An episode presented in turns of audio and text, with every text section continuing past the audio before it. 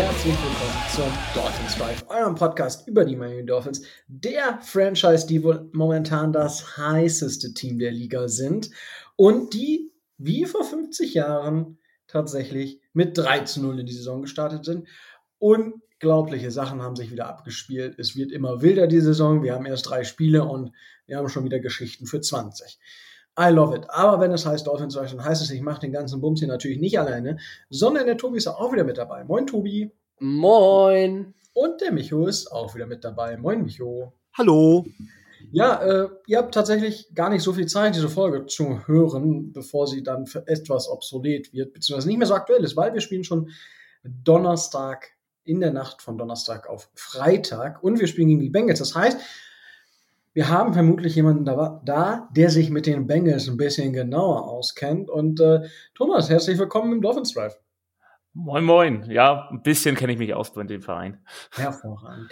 Dankeschön, dass du dir erstmal die Zeit genommen hast, hier äh, als Gast äh, aufzutreten. Ähm, erzähl doch mal ein bisschen was über dich. Wie bist du zu den Bengals gekommen? Was machst du äh, mit den Bengals, äh, hätte ich jetzt fast gesagt. Aber ich habe ja gehört, dass du auch ähm, Teilnehmender eines äh, Podcasts bist und gibt es einen Bengals Podcast und du kann, erzähl einfach mal drauf los, was dir so einfällt. Genau, also selber beschäftige ich mich mit den Bengals seit äh, 2005, 2006, ähm, wo ich dann selber angefangen habe, Football zu spielen. Ähm, seitdem war ich eher Sympathisant. Ähm, natürlich Chad Johnson, der ja auch ganz kurz bei euch war, wenn ich es richtig in Erinnerung habe. Und ja. ähm, seit 2011, 2010 würde ich mich auch wirklich als Fan bezeichnen. Und ähm, vor drei oder vier Jahren bin ich dann den German Jungle beigetreten. Der war da schon ein Jahr on air. Ähm, das ist der Deutsch, deutscher Fan-Podcast. Ähm, wir sind, machen eigentlich regelmäßig immer unsere Spielcoverage. In der Offseason sind wir ein bisschen inaktiver, durchleuchten aber auch natürlich die gesamte Offseason, Free Agency, Draft und so weiter. Genau, das ist so zu mir. Äh, ich bin mittlerweile nur Footballtrainer und Schiedsrichter. Also bisschen Wissen ist da. Und ähm, also nicht nur Bengals bezogen, sondern auch allgemein Football bezogen. Ich glaube, das trifft sich tatsächlich für dieses Spiel gegen äh, Dolphins Bills. Ich glaube, da werde ich nachher noch eine Frage an dich haben. Ähm, oh ja, ich auch. Hätte ich bloß meinen Mund gehalten. ähm, kurz, kurze Frage, weil ich war jahrelang Fußballschiedsrichter. Ich hatte mir tatsächlich auch mal überlegt, ähm, Schiedsrichter für American Football. Also wie wird man Schiedsrichter für American Football? Das habe ich mich tatsächlich eine Zeit lang gefragt. Ich habe nie mir genug Zeit genommen, das zu eruieren. Aber für alle, die da draußen vielleicht Schiedsrichter oder Schiedsrichterin werden möchten, ist jetzt, ich, ich finde es cool, wenn du da vielleicht gerade sagst, wie, wie wird man Schiedsrichter oder Schiedsrichterin? Also ich habe das, man muss das auch ehrlich sagen, un, nicht uneigennützig gemacht, ähm, da ich ja auch Trainer bin. Ähm, habe ich es eigentlich gemacht, um die Regeln besser für mich ausnutzen zu können, damit man auch wirklich ein besseres Verständnis dafür hat. Ähm, normalerweise, also wer Interesse hat, sollte bei den Landesverbänden nachgucken. Die bieten in der Regel äh, immer einen Lehrgang an. Der erste Lehrgang geht dann zwei Wochenenden und dann ähm, baut man darauf auf. Man muss eine gewisse Anzahl an Spiele pfeifen, damit man die Lizenz äh, weiterführen kann. Und ähm, ja, also eigentlich entweder wenn man im Heimatverein hat, Deutschland, dann an den wenden, die können eigentlich die Stellen vermitteln oder die, die Landesverbände ähm, googeln. Ähm, ich glaube, mittlerweile hat jedes Bundesland auch sein eigenes äh, Landesverband und die organisieren dann auch die Schiedsrichterausbildung. Sehr, sehr cool. Danke für die Info. Ähm, bis, mh, hm, da, weil ich bin, also ich habe die gleiche Story nur beim Fußball durchgemacht. Ähm, bist du dann auch einer dieser Coaches, wo du sagst, Dich selber pfeifen würdest du nicht gerne? Ja. Gut. Ich würde mich auch als Spieler nicht gerne pfeifen wollen. Dann verstehen wir uns, ja. Äh, ich, du, ich bin, ich bin da genauso, weil ich kenne ja die Regeln. Genau. Das ist dann immer das Problem. Also ich, äh, als ich noch gespielt habe, habe ich die Regeln auch dementsprechend so weit gedehnt, dass ich weiß, dass ich darauf safe bin und äh, natürlich Leute provoziert so und äh, dass die dann eben zu, zu Strafen auch ähm, geleitet wurden. Ja, was man halt so macht, ne? Ja, genau. Am ja, Rande der Legalität. Ja. Verstehe ich, finde ich gut, äh, gefällt mir. Hervorragend. Ähm, ja, kommen wir äh, dann. Äh, danke auf jeden Fall äh, für die Erklärung und ähm, ja, dann würde ich sagen, schleiden wir so ein bisschen in die News und äh, bei den News äh, gibt, gehen wir so ein bisschen schon mal auf das Spiel ein. Es gab diese Szene kurz vor Halbzeit, Ball war weg, Matt Milano dachte sich, hey, ich lege nochmal Hand an den Quarterback der Dolphins, äh, schubs ihn um. Ähm, und alle dachten so, okay, ja gut. Und dann hat Tour versucht, oder ist Tour versucht aufzustehen? Hat Tour versucht aufzustehen? Hat, hä? Ich, wow. Er hat, er hat versucht. Ja, er hat es versucht, genau, so äh, ist es äh, am besten. Äh, und äh, das hat nicht so gut hingehauen, das waren wirklich Nudelbeine. Und ja, dann dachten alle schon so, oh, oh, das ist eine böse Concussion. Er kam aber direkt danach wieder. Also er hat das Concussion-Protokoll durchlaufen. Ähm, und nach dem Spiel hieß es, es war eigentlich nie eine Gehirnerschütterung, sondern er hatte einfach Probleme mit dem Rücken, unteren Rücken, weil er bei dem Quarterback-Sneak, den die Dolphins versucht haben, ähm, ist er nach hinten gebogen worden und da hat sich wohl schon so ein bisschen was angedeutet und das hat sich bei dem Schubser und wie er dann hingefallen ist, wohl nur verschlimmert. So, dazu, äh, gut, Tour hat es durchlaufen, äh, das Concussion-Protokoll, Tobias, wenn ich da richtig informiert bin aber die Spielergewerkschaft hat da noch irgendwie was. Ähm, ja, äh, er muss ja das Concussion-Protokoll erfolgreich bestanden haben, sonst wäre er nicht auf den Platz zurückgekommen. Ähm, die NFLPA, die Spielergewerkschaft der, ähm, der äh, NFL, möchte sich aber unter anderem dieses, äh, dieses Vorgehen und auch allgemein ähm, das Prozedere des Concussion-Protokolls nochmal genauer angucken, weil sie eben äh, vermuten, dass es da, ähm, dass es da Aspekte gibt, die es den Spielern erleichtern, äh, wieder auf den Platz zurückzukommen. In einigen Medien, die das nicht richtig wiedergegeben haben oder die es einfach äh, ungenau die Quellen aus Amerika gelesen haben, hieß es ja dann zwischenzeitlich, ähm, es würde eine Untersuchung gegen die Dolphins äh, eingeleitet. Wenn man aber weiß, das hat äh, unter anderem, wer Pro7 äh, geguckt hat, auch von Sebastian Vollmer äh, erklärt bekommen. Ähm, es gibt einen unabhängigen, von der Liga gestellten Arzt, der dieses Concussion-Protokoll durchführt. Dieses Concussion-Protokoll im Groben läuft so ab, dass der Spieler, den es betrifft, natürlich erstmal medizinisch untersucht wird und im zweiten Schritt Fragen gestellt bekommt, die er vorher in einem äh, im Anführungszeichen vernünftigen Zustand äh, schon mal beantwortet hat. Wie heißt du, wie alt bist du? Das kennt man, wenn man selber mal eine Gehirnerschütterung hatte. Ähm, da fängt der Doktor dann auch mit solchen Fragen an. Wie alt ist dein Sohn? Wie heißt deine Frau? Und was weiß ich nicht, was alles. Und äh, sei es wie es sei, Tua ist da ähm, durchgekommen in Anführungszeichen oder hat diese Tests dann bestanden und durfte in der zweiten Halbzeit weiterspielen man hat ihm im Spiel da ja auch nicht wirklich etwas angemerkt. Okay, Micho, möchtest du da noch was ergänzen? Ja, und auch das, da ich ja zu Gast im Podcast der Bengals sein durfte, ähm, auch da haben wir kurz drüber gesprochen die Spielergewerkschaft guckt sich das Concussion-Protokoll nicht nochmal allein wegen Tour an, sondern auch wegen der Situation mit T. Higgins. Auch da wurde gesagt von wegen, okay, wir müssen uns, ohne dass ein Vorwurf an die Franchises geht, wir müssen uns einfach das Concussion-Protokoll nochmal angucken, um die Spieler besser zu schützen. Also wir sind nicht die einzigen, wo es heißt von wegen, okay, ähm, ist ein Grund, das zu überprüfen, sondern wie gesagt, die Situation mit T. Higgins hat da wohl auch mit reingespielt. Okay, ja. Ja, absolut. Ja. Kann ich nur bestätigen. Sehr, sehr gut. Äh, auf jeden Fall ist das ja dann ähm, eine Situation, wo jetzt zumindest für alle Hörenden hier des Podcasts äh, mehr oder weniger eine Warnung gegeben kann. Keine der Franchises steht unter irgendeinem Verdacht, irgendwas falsch gemacht zu haben. Ähm, das sind einfach nur jetzt Prozesse, die dort in Gang gekommen sind, weil man eben vermutet, Tobi, du hast das ja schon richtig gesagt, dass es da Shortcuts gibt, wenn man so möchte, wo die genommen werden können, sodass der Spieler nicht so geschützt ist, wie man das von der Spielergewerkschaft gerne hätte.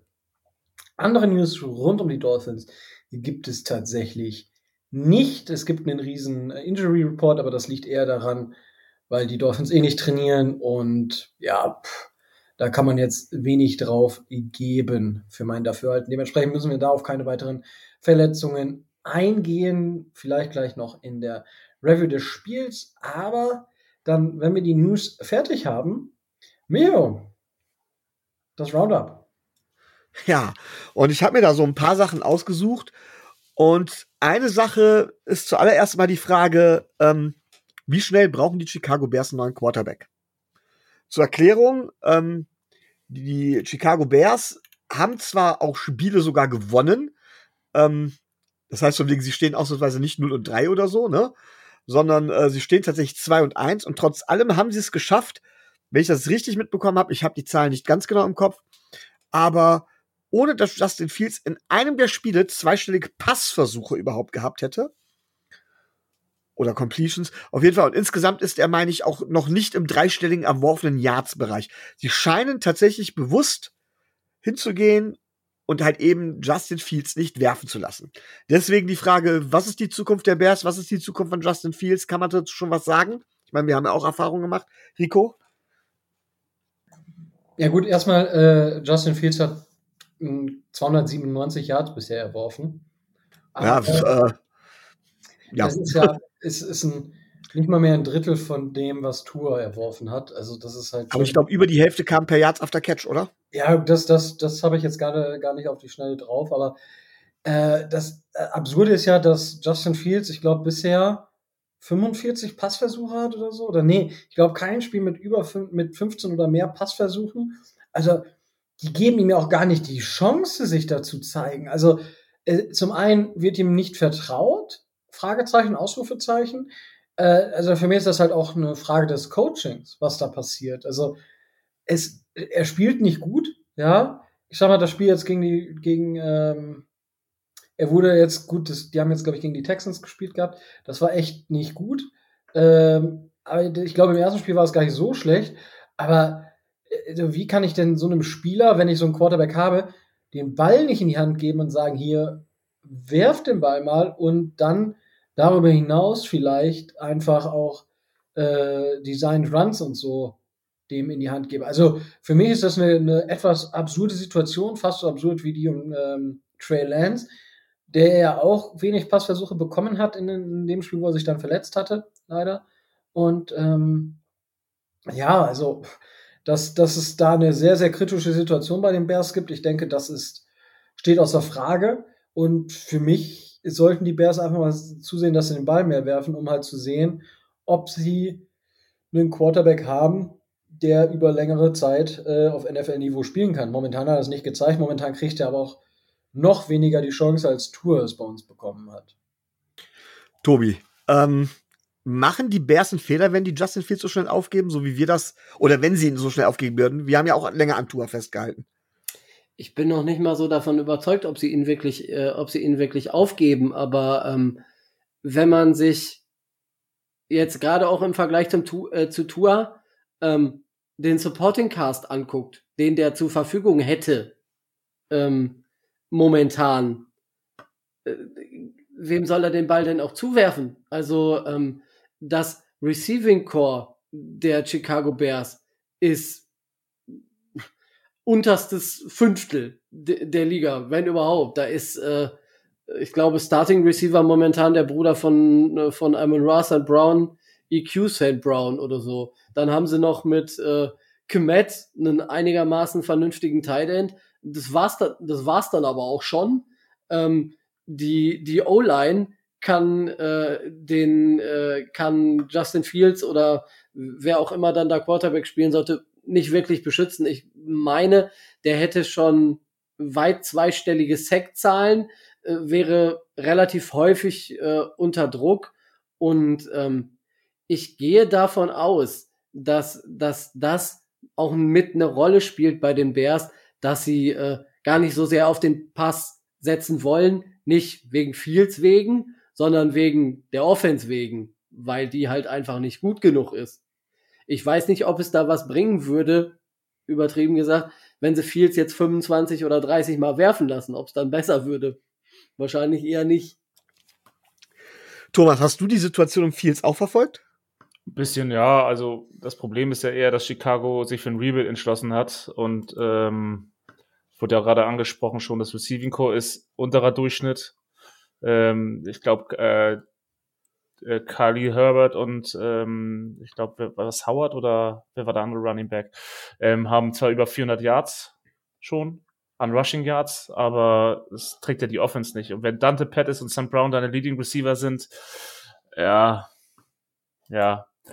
Ich glaube, die Bears haben, das Hauptproblem bei den Bears ist genauso wie bei den Bengals und auch bei den Finns die letzten Jahre die O-Line. Und das ist noch deutlich schlimmer, als wir es äh, hatten. Also wir unsere beiden Teams hatten. Okay. Dann äh, wäre das nächste Thema das äh, Thema Receiving Core. Und da stelle ich direkt mal die Frage, Tobi, ähm, weißt du zufällig, wer äh, der beste Receiver der Las Vegas Raiders ist? Der beste, Rece der beste Receiver der Las Vegas Raiders, der übrig geblieben ist? So ungefähr. Oh, da, da, also aus dem Kopf wüsste ich es nicht, da müsste ich, müsste ich nachgucken, wer bei den Leading, äh, Leading Receiver Wird auf Dauer heißt es auf jeden Fall definitiv mindestens die Nummer zwei sein. das ist ein Spieler, der dir vielleicht was sagt, namens ein gewisser Mac Hollins. Ja, ich hatte das im letzten, ich habe Ausschnitte gesehen, dass Mac Hollins da wohl eine relativ große äh, Rolle inzwischen bei den, äh, bei den Las Vegas Raiders übernimmt, weil auch die, ähm, die, ähm, die Connection zwischen Carr und Devonta Adams nicht so klappt, wie sie sich das vorgestellt haben. Das hatte ich äh, gehört und gelesen. So, jetzt muss man ja ganz klar sagen, er war schon bei uns nicht schlecht. Wie groß ist der Fehler, dass wir den abgegeben haben? Ähm, ich würde das nicht als Fehler bezeichnen. Ich würde das eher äh, so bezeichnen, die Rolle, die er jetzt bei Las Vegas ausfüllen kann, hätte er aber uns nie bekommen. Also der wäre ja nicht über äh, Anspielstation Nummer 6, 7 hinausgekommen. Ich meine, er hat zwar nur in drei Spielen jetzt 19 Targets gesehen, aber ich bin nicht davon überzeugt, dass der bei uns in den drei Spielen 19 Targets bekommen hätte. Ehrlich gesagt. Weil da haben wir Wide Receiver und auch Tight Ends im, im Roster, die wesentlich besser, wesentlich stärker und äh, wesentlich höher angesehen sind, als McCollins das war. Ähm, es war die richtige Entscheidung für McCollins zu gehen. Ähm, es war aber kein Fehler, ihn gehen zu lassen. Also machen wir ihn jetzt nicht zum äh, Top 10 Wide Receiver der Liga. Ähm, wir hat, er hat bei uns gezeigt, was er sein kann. Ähm, er füllt die Rolle bei Las Vegas aus. Das freut mich für ihn, aber ich würde nicht von Fehler sprechen. Thomas, ich gehe jetzt nicht davon aus, dass du groß äh, ähm, Mac Collins äh, kennst, oder? Ja, Name sagt mir was, aber ich ähm, kann ihn jetzt nicht großartig einordnen, ohne ihn zu googeln. Wie, ähm, wie siehst du denn generell die Situation um die Raiders? Naja, wenn du ein All-In-Move machst, ne?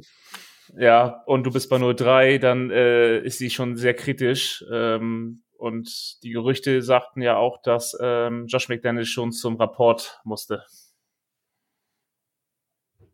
Okay, Rico, jetzt, wird, jetzt heißt es halt eben genau, ähm, nicht nur, dass Josh, Mc, Josh McDaniels würde wahrscheinlich bleiben, aber Derek Carr könnte man aufgrund seiner Vertragsstruktur sehr leicht loswerden. Er hat schon eine gute Connection zu McCollins gezeigt. Falls wir Tour irgendwie loswerden wollen würden, wäre dann Derek Carr unser Quarterback? Das ergibt überhaupt keinen Sinn.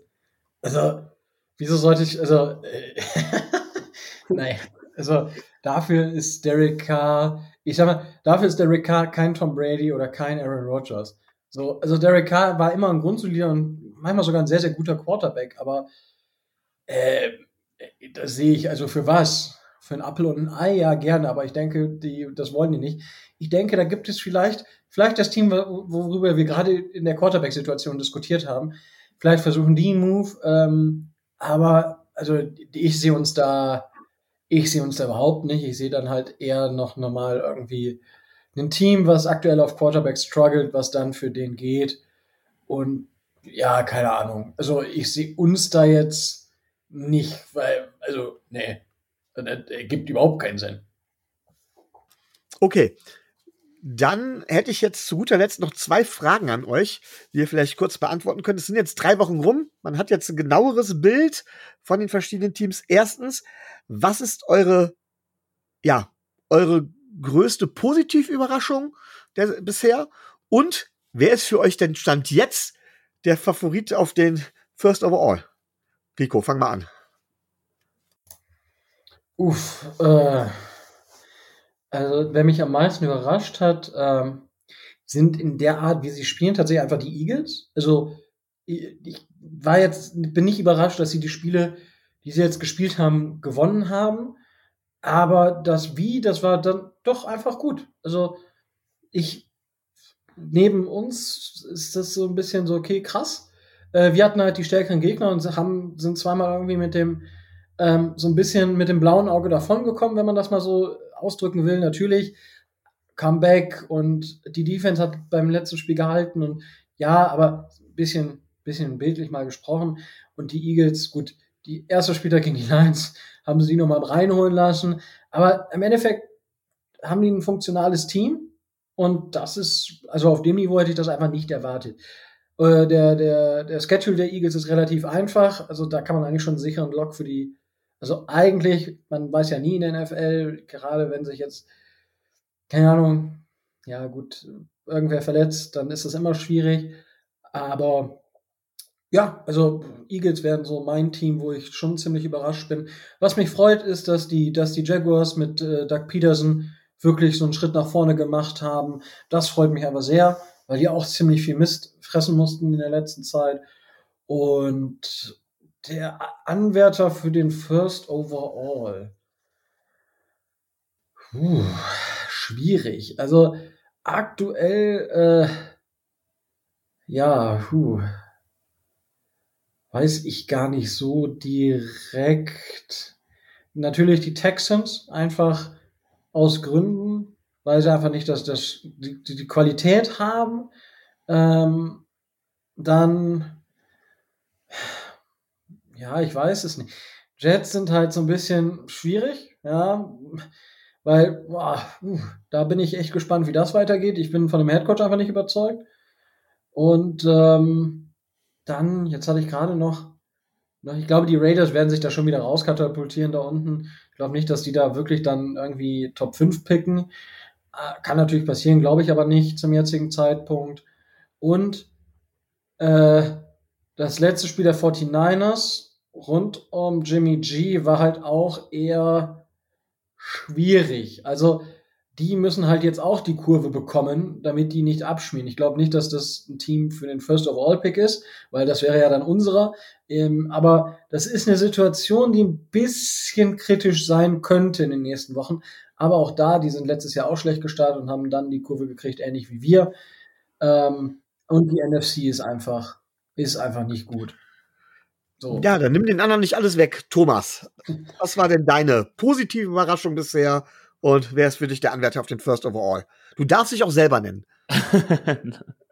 also, ähm, natürlich ist die Bengals-Saison äh, ein bisschen enttäuschend bisher. Aber ähm, ich glaube, in der NFC ist mit beiden Spots, und zwar ähm, Eagles, wie schon gesagt, komplett überraschend, dass es so gut funktioniert. Alles. Uh, und dafür brauchen wir jetzt auch nicht weiter drauf eingehen. Aber für mich sind die nach besonders letzter Woche ähm, sind die Commanders ein ganz heißer Favorit. Für mich auf dem First Overall. Gut. Tobi.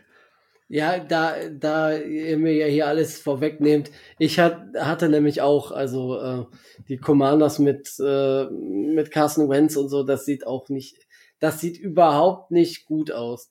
Äh, was die Cardinals teilweise spielen, ist auch erschreckend, aber die, ich denke nicht, dass die First Overall gehen. Äh, die haben einfach zu viel Qualität. Bei, was Rico schon gesagt hat, Texans muss man davon ausgehen, dass sie relativ viele Spiele noch verlieren. Bei Seattle muss man einfach auf, auf Stand sehen, dass sie in einem Umbruch sind. Ähm, dass da wohl ist, an die Raiders glaube ich auch nicht. Ich bin gespannt und äh, ich hatte das vor ein paar Monaten ja schon mal erwähnt ähm, ich bin gespannt, was jetzt bei unseren Freunden in Boston passiert. Da ist ja der äh, Starting Quarterback jetzt auch erstmal für keine Ahnung wie viele Wochen raus. Da übernimmt dann Josh Hoyer und äh, oder ne? Brian, Brian Hoyer. Brian Hoyer. Ja, ich äh, war bei Josh Boyer, aber äh, kommt später noch. Ähm, äh, Heuer und da muss man dann gucken, wie die das mit einer eh schon äh, strugglenden Offense so, so geregelt kriegen, weil das sah auch nicht wirklich äh, gut und überzeugend aus. Um mal den Weg wieder einzuschlagen, ähm, Rico hat schon gesagt, Jacksonville sieht äh, erstaunlich gut aus. Ähm, was ich, was ich sagen muss, die Eagles, ähm, der andere Alabama Quarterback, Mr. Hurts, ähm, sieht auch erstaunlich gut aus. Ähm, was die Vikings teilweise in den ersten drei Spielen ähm, gespielt haben, das fand ich jetzt auch nicht so schlecht. Und äh, irgendwie lasse ich mich so ein bisschen, obwohl sie eins und zwei gegangen sind, ähm, vom leichten Hype-Train um die, rund um die Detroit Lions ein bisschen mitreißen. Also, die waren ja in den letzten Jahren so dermaßen schlecht. Ähm, das sieht wesentlich besser aus als vorher. Also, ähm, da kannst du echt ähm, schon sagen, dass die durchschnittlich spielen. Und das ist für die Lions der letzten Jahre schon mehr als ein, mehr als ein Ritterschlag. Also da bin ich gespannt, wo es da bei äh, Detroit noch hingeht. Ja, da hast du tatsächlich mir auch meinen Pick eigentlich jetzt noch vor der Nase weggeschnappt. Tatsächlich wären auch die Detroit Lions meine Wahl gewesen, weil ich das doch überraschend finde, wie die Lions spielen. Ich hatte es ihnen auch gar nicht so zugetraut, auch nicht mit Jared Goff und so. Ähm, dann First Overall. Mein Favorit ist jetzt tatsächlich noch nicht genannt worden. Das wären tatsächlich die Chicago Bears. Ähm, ich glaube tatsächlich, dass Justin Fields es auch irgendwie nicht ist, dass sie es nicht hinkriegen werden und dass das richtig, richtig übel für die Bears ausgeht. Ähm, charmant finde ich das, was du gesagt hast, Tobi. Charmant finde ich tatsächlich die Arizona Cardinals. Ihr wisst alle, dass ich kein großer Kyler Murray-Fan bin. Ähm, und ich fände es eigentlich wirklich, ich fände ich es richtig gehen, charmant, wenn sie jetzt wieder dastehen würden und den nächsten Josh Rosen draften müssten oder so. Also, ähm, würde mir persönlich gefallen. Ich teile aber eure Meinung, dass das wahrscheinlich nicht so sein wird. Rico, ich glaube, das sollte es mit dem Roundup für heute gewesen sein. Okay, wobei ich äh, kurz zu den Cardinals, ich glaube nicht, dass es an Kyler Murray liegt, sondern eher an deren Head Coach, dass die ähm, so sind, so spielen, wie sie spielen. Und äh, ich denke, so ein Quarterback wie Kyler Murray in der Defense mit äh, Mike McDaniel, ich glaube, das wäre nochmal eine ganz andere Hausnummer. Aber wir werden es nie erfahren, weil Mike McDaniel über Jahrzehnte bei den Dolphins bleiben wird. Ähm, Na, hoffentlich. Tobi hat es ja gerade schon äh, mit Josh Boyer angefangen. Die Dolphins hatten am Wochenende ein Spiel in Miami mh, hm, gegen ein Team, das uns ich, siebenmal in Folge geschlagen hat. Die Buffalo Bills. Und auch diesmal sind die Bills angefangen. Ich, ich war beeindruckt von der Offense. Also, was die Bills geschafft haben, wie sich ein Josh Allen bewegt hat, was er gemacht hat. Einfach, einfach stark, weil den hältst du drei Plays irgendwie in Zaun und im vierten klatscht er dir doch irgendwas dahin. Einfach, einfach stark gewesen. Ja, wir haben am Anfang mitgehalten und am Ende haben wir tatsächlich äh, gewonnen mit 21 zu 19. Es war ein wildes Spiel. Es gab sehr viele interessante Szenen. Tobi, wie hast du das Spiel empfunden und äh, was sind so äh, ja, deine Gedanken zum Spiel und ähm, deine Takeaways vom Spiel der Miami Dolphins gegen die Buffalo Bills? Ähm, erstes Takeaway. Viel Offense bedeutet nicht gleich viel Punkte. Also ich war hinterher, als ich mir auf die Statistiken angeguckt habe, ich war erschrocken, dass äh, die, äh, die Bills, ich glaube, 92 Snaps in der Offense hatten. Also ich kann mich selten an ein Spiel erinnern, in, äh, an dem äh, ein Team überhaupt an die 90 offensive Snaps hatte. Also das hat mich, äh, das hat mich erschrocken. Ähm, was mich im Gegenzug dann aber, ähm, na gut, ich will nicht sagen begeistert hat, weil für die Begeisterung hätten, hätten die Dolphins die defensiven Big Plays, die sie hätten machen können, auch machen müssen. Ähm, aber das hat doch bis auf die Tatsache, dass man vielleicht äh, kurz vor der eigenen Goal-Line bei Dritter und Schieß mich tot nicht zweimal den gleichen Fehler machen und äh, gegen Josh Allen blitzen sollte, äh, hat mich das schon äh, positiv beeindruckt, weil wir, ob wir jetzt mit fünf Mann, mit, mit vier im, im Four-Man-Pass-Rush oder mit sechs oder mit sieben Mann kamen, es geschafft haben, ähm, die Bills Offense zu nerven, die Bills Offense zu stressen und äh, Josh Allen in irgendeiner Art und Weise unter Druck zu setzen, dass er die entscheidenden Bälle äh, dann entweder nur kurz oder nicht anbringen konnte. Also ich war von unserer Defense ähm, sehr positiv überrascht und man hat auch daran gesehen, wenn man sich jetzt einmal kurz die Zahlen anguckt, ne, bei, äh, in der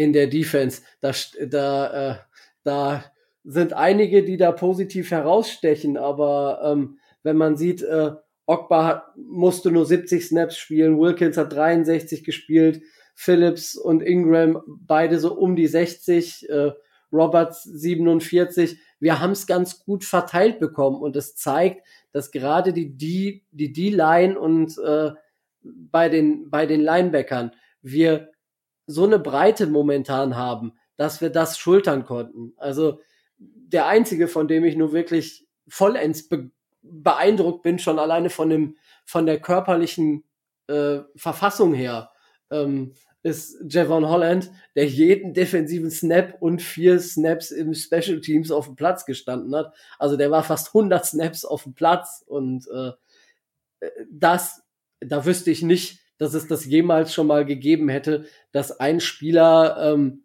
100 Snaps äh, eines Footballspiels in der NFL in den letzten, in der modernen Zeit auf dem Platz gestanden hätte. Das war rein vom körperlichen her sehr, sehr, sehr beeindruckend. Zweites Takeaway. Jeder weiß jetzt, was der Sinn dahinter ist. Jeder, der schon mal in Miami war und äh, auch im September oder Oktober da in Miami war, kennt das aus eigener leidvoller Erfahrung, weiß, warum die, das Stadion so gebaut ist, wie es gebaut ist, warum die Dolphins die weißen Heimjerseys gewählt haben, warum die im Schatten sitzen und warum die Bills in der Sonne gebraten haben. Ähm, wenn man gesehen hat, dass diese körperlichen Anstrengungen gerade bei der ähm, Buffalo Bills O-Line, die ja auch eigentlich 92 Snaps auf dem Platz hätten stehen müssen, da hat man dann schon gesehen, was das für eine körperliche Anstrengung ist. Und dass das halt bis auf den Tackle Dion Dawkins und äh, Saffold gar nicht alle äh, gar nicht alle geschafft haben, sondern dass da viele äh, viele einfach der Hitze Tribut zollen mussten und gezeigt haben, dass es in Buffalo nun mal dann doch wesentlich kälter ist als äh, als in Miami. Es war aus dem Sinne eine Abnutzungsschlacht. Die Bills Offense hat sich an unserer Defense abgearbeitet ähm, und dieses Bend Don't Break haben wir quasi bis zur Perfektion ähm, durchgespielt. Und ähm, ich war wirklich positiv beeindruckt von unserer Defense. Sie hat noch nicht mal A, A Plus gespielt, weil dann hätten sie drei bis fünf Interceptions fangen müssen. Ähm, aber sie hat schon am oberen Ende dessen gespielt, was sie zu leisten imstande ist. Ähm, und drittes Takeaway, um euch vielleicht dann auch noch mal ein bisschen was übrig zu lassen. Ähm, wir, mög wir mögen vielleicht kein gutes Running Game haben und wir mögen es vielleicht nicht konsequent äh, auf den Platz umsetzen können. Aber ähm, Tremaine Edmonds hat gezeigt, dass er an den entscheidenden Stellen ähm, da sein kann und da ist, wenn wir ihn brauchen. Viertes Takeaway hat mit dem Spiel nichts zu tun. Schönen Gruß an David von der Bills Mafia. Ja, jetzt darfst du auch das nächste Mal wiederkommen. Jetzt hast du ja endlich mal verloren. Ähm, ich glaube, du meinst Chase Edmonds, ja? Ja, was habe ich gesagt? Tremaine. Ach, ja, äh, andere Seite. Ja. Aber nee, nichtsdestotrotz nur, damit es nochmal klargestellt ist. Und ja, äh, David, aber das muss man auch sagen, ähm, hat gleich nach dem Spiel gratuliert und äh, wir haben auch noch mal ein bisschen geschrieben. Ähm, sehr, sehr, sehr, sehr schöne, sehr, sehr schöne Konversation, da noch gehabt ähm, und gar kein irgendwie Missmut, was man ja sonst auf Social Media auch viel gesehen hat. Sehr, sehr cool auf jeden Fall. Ähm, genau. Tobi hat jetzt vieles erzählt. Micho, was möchtest du denn sagen? Ja, also ich bin ja erstmal der Nörgler, ne? Ähm, deswegen fange ich erstmal mit so ein paar negativen Dingen an. Ähm, das erste wäre, ja, unsere Defense hat gut gespielt. Auch wenn ich A+, auch da gebe ich Tobi recht. Auf der anderen Seite haben wir aber auch in den entscheidenden Situationen auch Glück gehabt. Denn normalerweise geht das nicht so oft so gut. Ich meine, die Bills haben zweimal das Clock-Management verbaselt. Ne? Das muss man ganz klar sagen. Und was ist mir aufgefallen, nach wie vor, und das zieht sich schon durch die komplette Saison, Melvin Ingram so ein bisschen ausgenommen, ist es so, dass ich ein bisschen das, dass ich das Gefühl habe, dass sich unsere Pass-Rusher individuell noch steigern müssen. Im Scheme funktionieren sie ganz hervorragend, aber das ist da deswegen, weil wir auch sehr, sehr blitzlastig sind. Und ähm, gegen gute Quarterbacks kann das mit der Blitzlastigkeit auch mal ordentlich in die Hose gehen. Und da habe ich so ein bisschen Schiss vor. Wir haben in der Beziehung auch Glück gehabt gegen Josh Allen, dass wir dort, dort nicht so massiv bestraft worden sind, wie es hätte passieren können. Ja, äh, das muss ich erstmal als negativ an, ansehen. Das zweite ähm, ist tatsächlich das Thema Mike Gesicki. Ähm, Tobi wird es mit Sicherheit gleich nochmal sagen, wie viel zahlen wir ihm für diese Saison? 10, Ja. 9. Er ist, er wird nicht dementsprechend eingesetzt, das stimmt schon. Ähm, man kann ihn mit Sicherheit auch anders einsetzen und gegen die Ravens zum Beispiel hat er genau das gemacht, was er machen muss. Aber für das Geld ist das ein bisschen wenig. Und das ist das Problem, was sich halt all über die Jahre schon, schon durchgezogen hat bei Mike Gesicki, dass er halt sehr eindimensional ist und dass er kein wirklicher Tight End ist, sondern ein Receiver. Und dann muss man ihn aber auch als Receiver einsetzen. Und ähm, da fehlt mir das, das fehlt mir irgendwo. Aber um es insgesamt zu sagen, positiv fand ich einfach die Effektivität unserer Offense. Also, das war schon beeindruckend. Es liegt ja nicht daran, die Buffalo Bills ha- haben nicht allein deswegen 90 Plays gehabt, weil die Defense die übrigens sehr schön verlangsamt hat. Wir haben ja, wir haben tatsächlich äh, Josh Allen die ganzen langen Bälle weggenommen. Ähm, ich hätte gern gesehen, so ein paar bisschen mehr Contain halten, bisschen mehr, bisschen besseres Tackling Open Field, dann hätte das, äh, hätte es nicht so knapp sein müssen.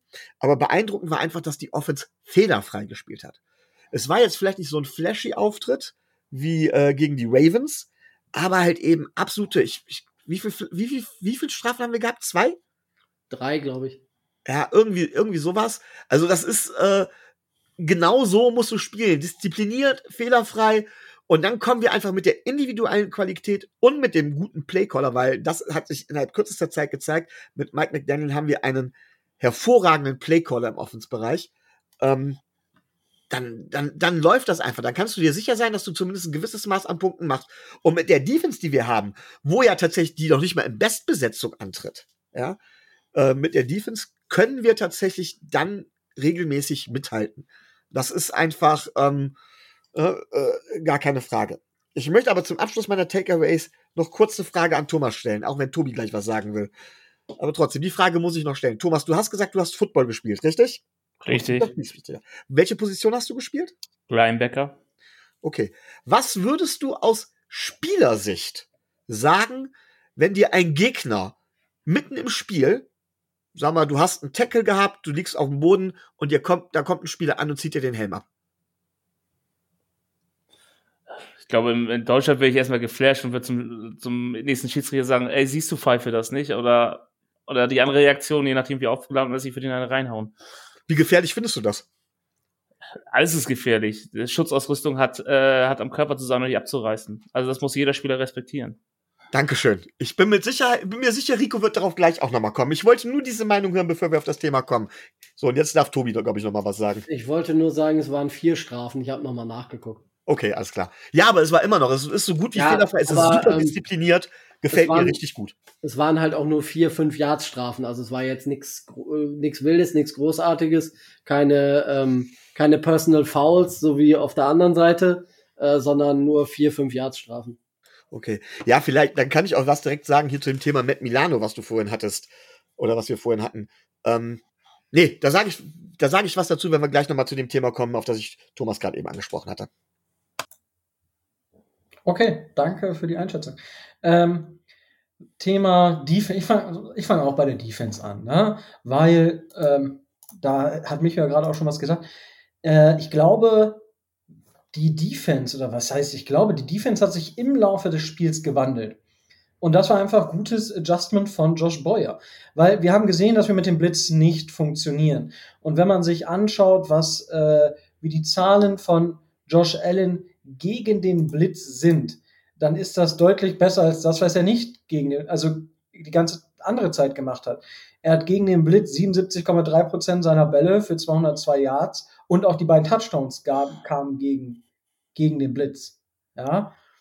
Und das, obwohl er in Anführungsstrichen nur, es ist eine hohe Zahl, 38,4 Prozent seiner, ähm, seiner Dropbacks geblitzt wurde. Die Dolphins haben aber das umgestellt und sind irgendwann dazu übergegangen, maximal mit fünf Leuten zu rushen und so viele Linebacker und so viele Cornerbacks und so viele Safeties auf dem Feld zu haben, ähm, dass sie ihm alle Passrouten weggenommen haben und maximal die kurzen Sachen zugelassen haben. Und das einfach Kudos da, also einfach Respekt an die Umstellung von, ähm, von Josh Boyer. Einfach stark gemacht. Die Dolphins haben zwischendurch immer mal wieder Druck gemacht. Das ist natürlich, weil auch ein bisschen dann die Zeit da war, war viele Coverage Pressures wahrscheinlich mit dabei.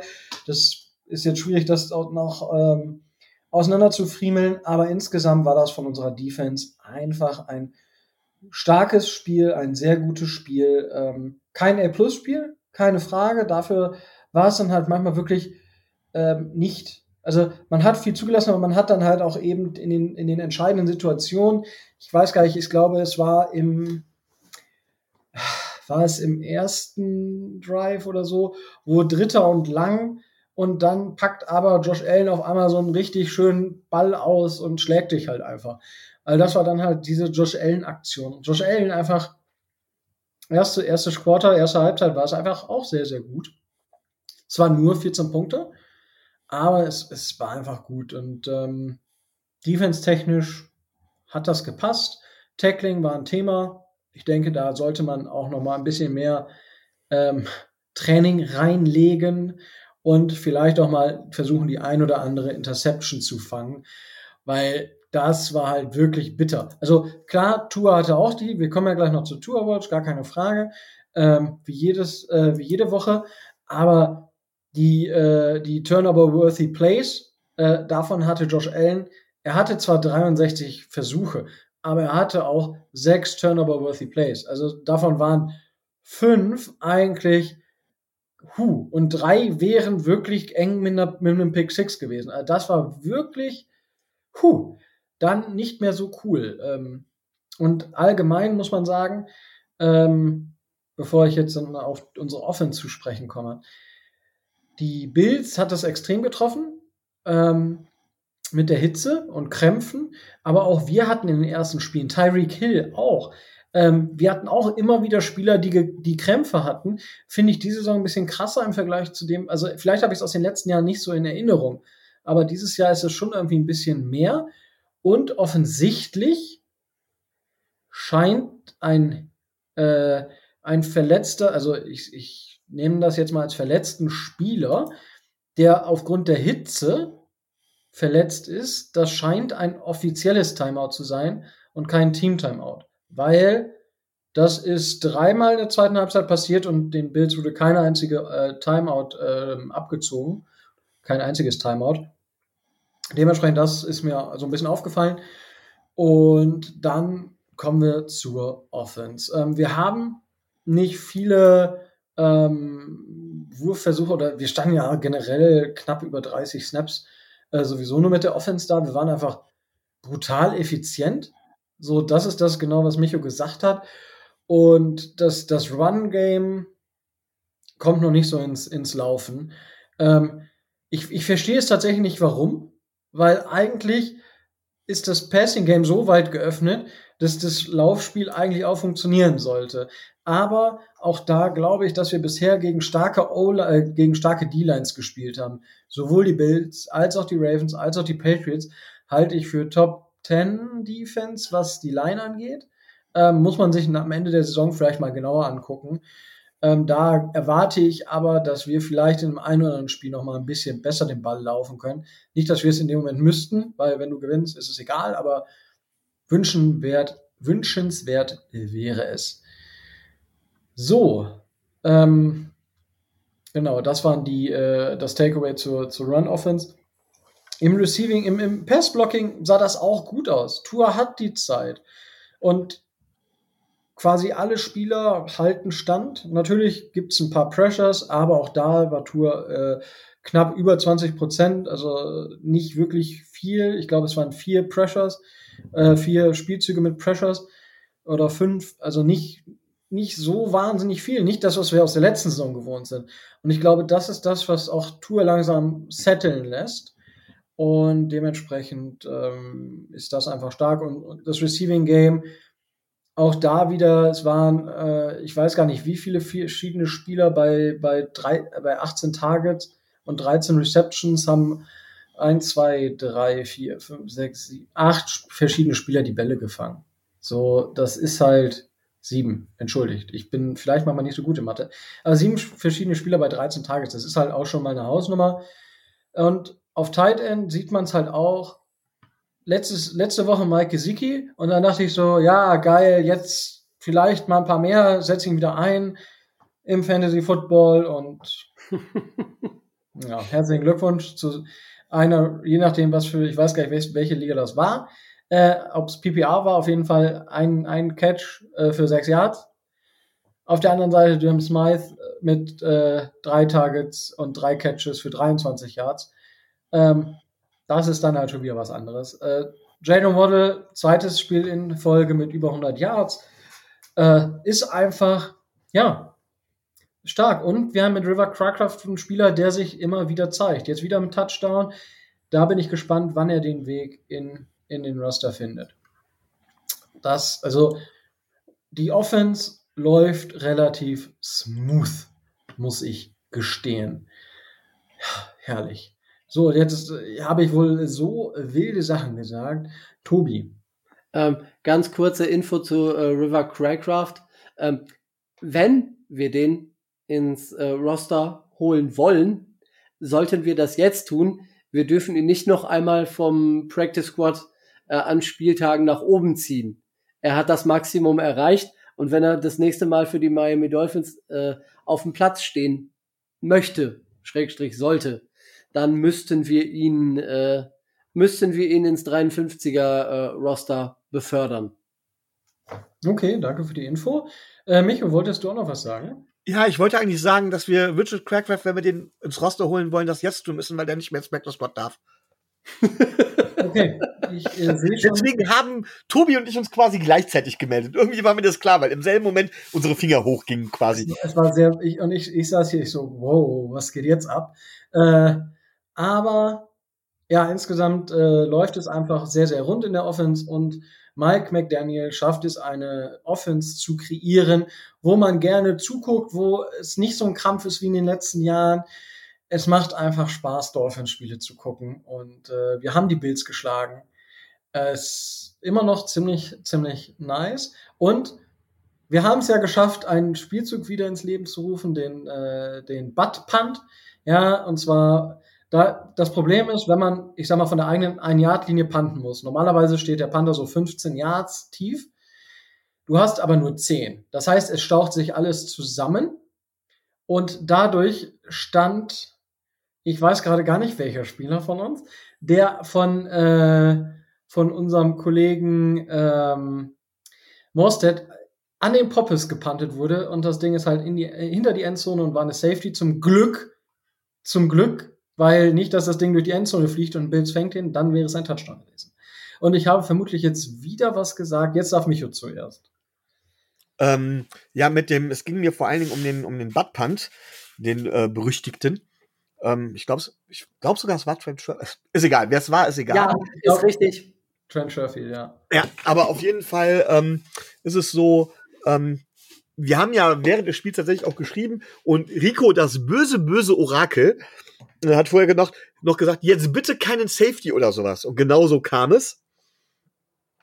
Und ich habe auch gedacht, scheiße.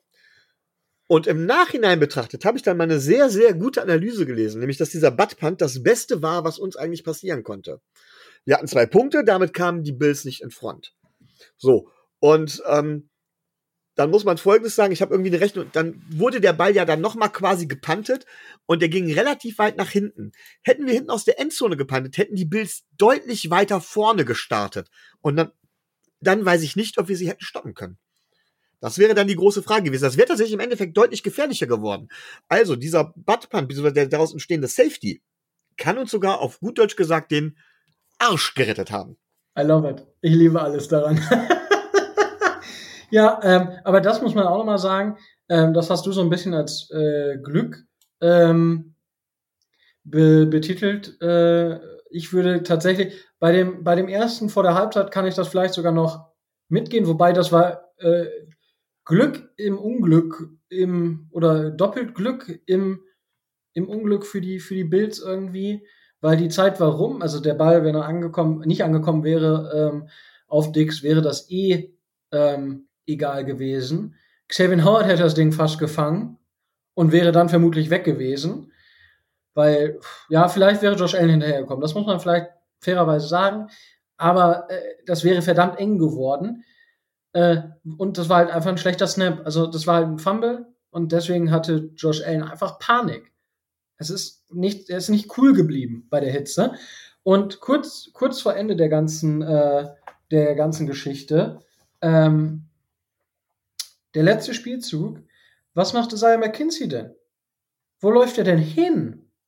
Lauf doch einfach ins Aus. So, das habe ich auch nicht verstanden, weil er hatte die Route, er hätte einfach ins Auslaufen können und er, ich weiß nicht, was er versucht hat. So nochmal drei Yards oder was. Das hätte auch gar nichts gebracht. So, das war wirklich, wo ich mir denke, das war einfach schlechte Entscheidung. Und das, in dem Moment weigere ich mich ein bisschen vom Glück zu sprechen. Aber ja, das, das wollte ich nochmal zu diesen beiden Situationen sagen. So, ähm, so, jetzt haben, dadurch, dass wir, finde ich gut, dass wir einen Schiedsrichter haben. Äh, Micho hat ja gerade schon mal diese Szene angesprochen, was, Thomas, was du machen würdest als Spieler. Kann da immer noch nicht drüber sprechen, ohne ruhig zu bleiben und, und ruhig dabei bleiben. Ne? Ich könnte immer noch an die Decke gehen. Ja, ich bin, ich bin da entspannter inzwischen, weil es ist, wie es ist. Ähm, wenn ein Spieler über dem, also über dem, oder Tobi, möchtest du noch was sagen? Herr Lehrer, Herr Lehrer, ich will noch mal ich möchte unserem, ich möchte unserem Special Team in die in diesem Spiel ähm, den Arsch retten, wo wir jetzt gerade schon mal im Bilde sind. Also es hat ja mehrere äh, mehrere Plays auch des des Special Teams gegeben in diesem Spiel, die äh, anders als der Butt Punt, keine Ahnung, wirklich überragend waren. Also äh, Micho hat schon angesprochen, ähm, den Free Kick, von äh, Jason Sanders nach dem Safety, der war 74 Yards lang. Also äh, ein, das war auch Mostert, oder? Äh, nee, äh, war Sanders. Ich meine auch, das wäre Mostert gewesen. Nein, es war Sanders. Ja. Okay. Ich war, okay. Ah. Ich bin mir relativ sicher, dass es Mostert war, aber ja, ist ja auch völlig informiert. Ist ja auch völlig egal. Ich meine, es wäre Nummer 7 gewesen. Ähm, völlig Latte. Auf jeden Fall das in der Situation, das Ding 74 Yards wegzuprügeln, super. Ähm, dann das Ding, ähm, was wir an der 1 äh, durch einen Sprung in die Endzone äh, runter, äh, runterholen und an der, äh, an der 1 oder an der 2 ähm, downen durch äh, Kian Crossen. Die Bills mussten 20 Plays lang ähm, versuchen, über das ganze Feld zu kommen. Hinterher ist in die Luft ausgegangen ähm, und konnten es nur mit einem Field Goal abschließen. Beim Field Goal ähm, war, was Tyler Bass dann verschossen hat, das zweite, war die, war das Special Teams fast dran. Da, das sah auch relativ gut aus. Also es gab nicht nur diese, diese blöde Nummer beim, äh, beim Butt Punt. Also das Special Teams, äh, Special Team war auch deutlich verbessert im Vergleich zu, zu zum Beispiel dem Baltimore-Spiel. Und das hat schon viel besser ausgesehen. Es hat auch gute Szenen gegeben. Und wollte ich nur mal erwähnt haben. Ähm, ja, es war, es war Morstead. Ah, okay. Ich bin gerade die Play-by-Play-Geschichte durchgegangen. Ah. Und der äh, ging wohl daneben, der, der, das Field was daneben ging. Ähm, der Special Teams Coach der Dolphins meinte, man würde dort eine Stat Correction bei der NFL einreichen und dort Emmanuel Ogba einen blockt, ein blocked Field Goal anhängen ja, wollen. Ich habe es mir dreimal in der Wiederholung angeguckt. Ich war mir auch nicht sicher. Aber dadurch, dass es offiziell nicht als geblockter Punt äh, gewertet wurde, er hat ihn auch ein bisschen verzogen, das auch, aber Ne, man sieht das halt nicht so gut. Ja, also wie gesagt, das hatte, hatte jetzt bei der Pressekonferenz der Special Teams Coach gesagt. Ja. Ähm, und wir, ja, schauen wir einfach. Wäre natürlich cool und würde einfach nur noch die Wichtigkeit von Special Teams und auch von Emmanuel Ogba selbst nochmal unterstreichen. Gut, jetzt aber wirklich mal. So, es gibt ein Spielzug wie einen Quarterback Sneak, 1000 Leute li liegen übereinander und ganz unten tauschen Spieler nette Worte aus. Da gibt man erstmal als Schiedsrichter, gut, ich kenne es vom Fußball ja auch, dann sagt entweder, wenn man es wenn, wenn wirklich nicht überhören kann, sagt man ein paar Töne, ansonsten passiert das halt mal. Wenn aber ein Spieler über dem anderen liegt und ihm dann den Helm vom Kopf reißt, was macht man dann als Schiedsrichter, Thomas? Also nach ähm, in Deutschland spielen wir nach College-Recht ähm, und ähm, für mich wäre das ein schweres persönliches Foul ähm, und ich hätte ihn vom Platz gestellt. Ja, das war, das war nämlich so ein bisschen die, die Diskussion, die es, die es gab, weil es gab ja die Szene zwischen Christian Wilkins und ähm, Josh Allen und Christian Wilkins, das wissen alle Dolphins-Fans, ist alles andere als ein Unschuldslamm. Ich will nicht wissen, was er dem alles erzählt hat. Ich, ich will es nicht wissen. Ähm, so, auf jeden Fall kam es dann halt zu dieser Situation und Micha und ich, wir waren da schon sehr echauffiert, dass in, und, äh, jeder, der mich auf Twitter gesehen hat, ich bin ja auch etwas äh, drauf gewesen ähm, in dem Moment, weil für mich war das ein Unding, für mich hätte Josh Allen das Spiel nicht weiterspielen dürfen. So, ist halt jetzt passiert, ist am Ende egal, weil die Bills verloren haben. Aber sowas gehört sich meiner Meinung nach nicht. Und äh, Micho, du bist ja der gleichen Meinung. Möchtest du da noch was zu sagen oder möchtest du. Ja, ich finde es halt, find's halt einfach unmöglich. Ich finde, das erfüllt schon den Tatbestand der Körperverletzung oder der fahrlässigen Körperverletzung. Äh, Schutzausrüstung, gerade den Helm, im Spiel, bei einem Spieler, der auch noch am Boden liegt. Ja, das Spiel war unterbrochen. Offiziell war der Snap vorbei. Ja, aber da braucht ja nur eine Kleinigkeit, da braucht ja nur einer rein theoretisch stolpern.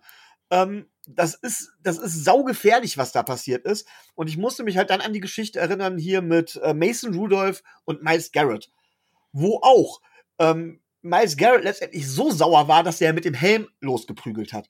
Das muss man nicht gutheißen und so weiter und so fort. Ich finde aber, dass die Strafen, die die Spieler bekommen, die quasi, wenn sie überhaupt Strafen bekommen, die die Helme abziehen, halt deutlich zu gering ist. Für mich hat das mindestens, mindestens einen Ausschluss vom Spiel zur Folge.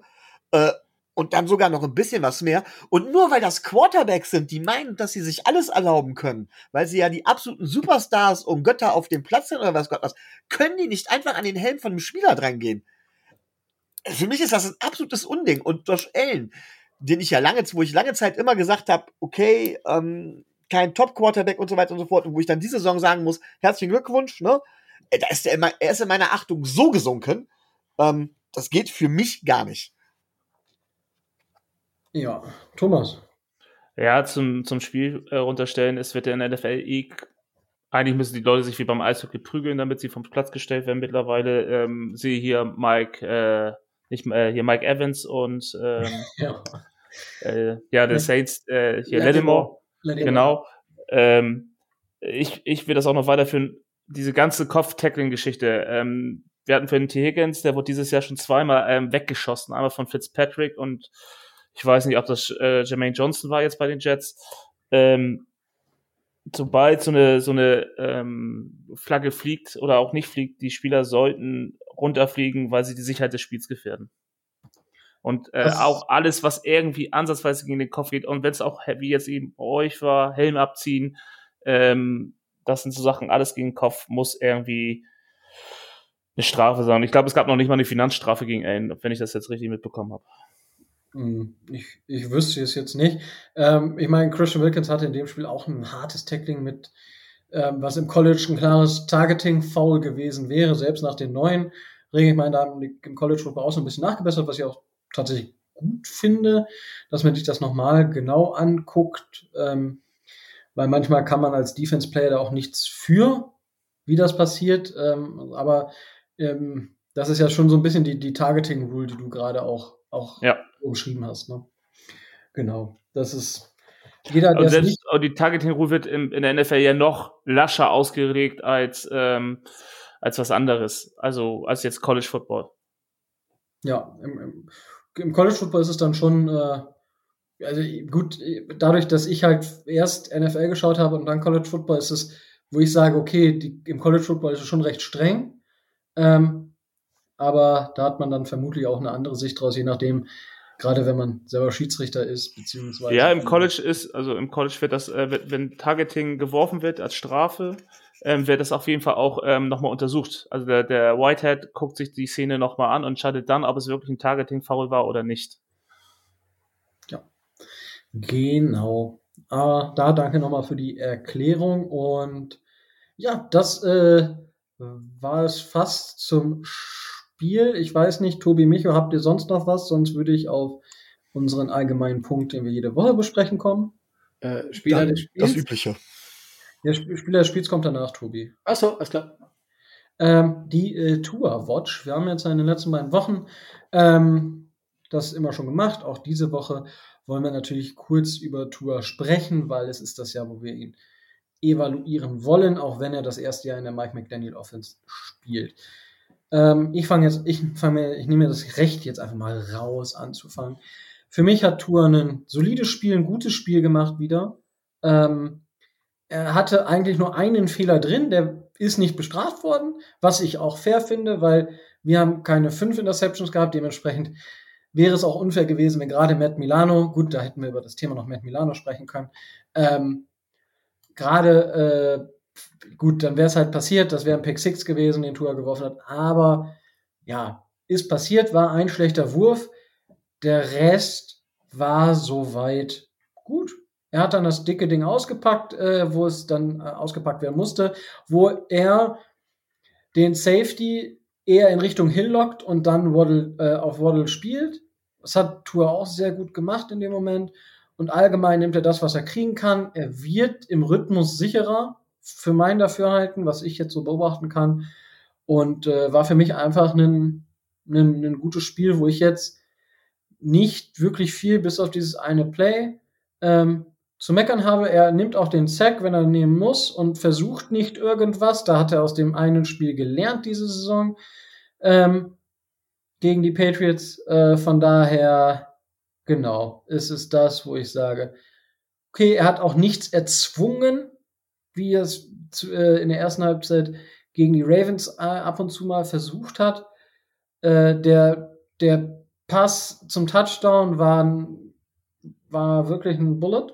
Das, das ist das, was, also, das ist halt das wirklich in der Bewegung den, den Spieler treffen. Das ist das, was Tour kann. Und ähm, die Geschwindigkeit hat mich ein bisschen beeindruckt. Ich weiß, dass Tour einen sehr schnellen Release haben kann, ähm, wenn nicht sogar den schnellsten oder Top 3 Release, was die, was die Geschwindigkeit hat. Aber das Tempo, was er in den Ball gelegt hat, war für mich etwas überraschend. Fand ich, fand ich schön, dass man das auch so mal sieht. Ähm, und war wieder ein Schritt für mich in die richtige Richtung. Tobi. Dem ist wenig hinzuzufügen. Du hast es gefordert. Du hast äh, in der letzten Woche äh, nach, nach, dem, nach dem SIP äh, angefragt. Er hat ihn auf Craycraft geliefert. Also, wie du schon sagst, in ein relativ enges Fenster mit äh, viel Schmackes und genau da muss er hin.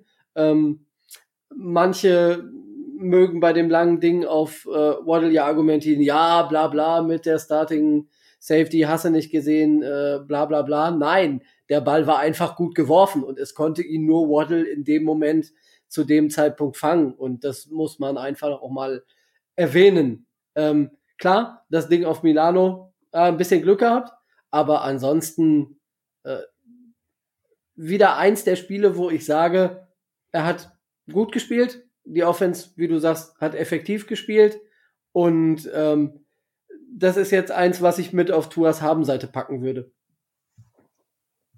Ja, äh, Micho. Ja, also ich gehe fast noch eine Nummer weiter.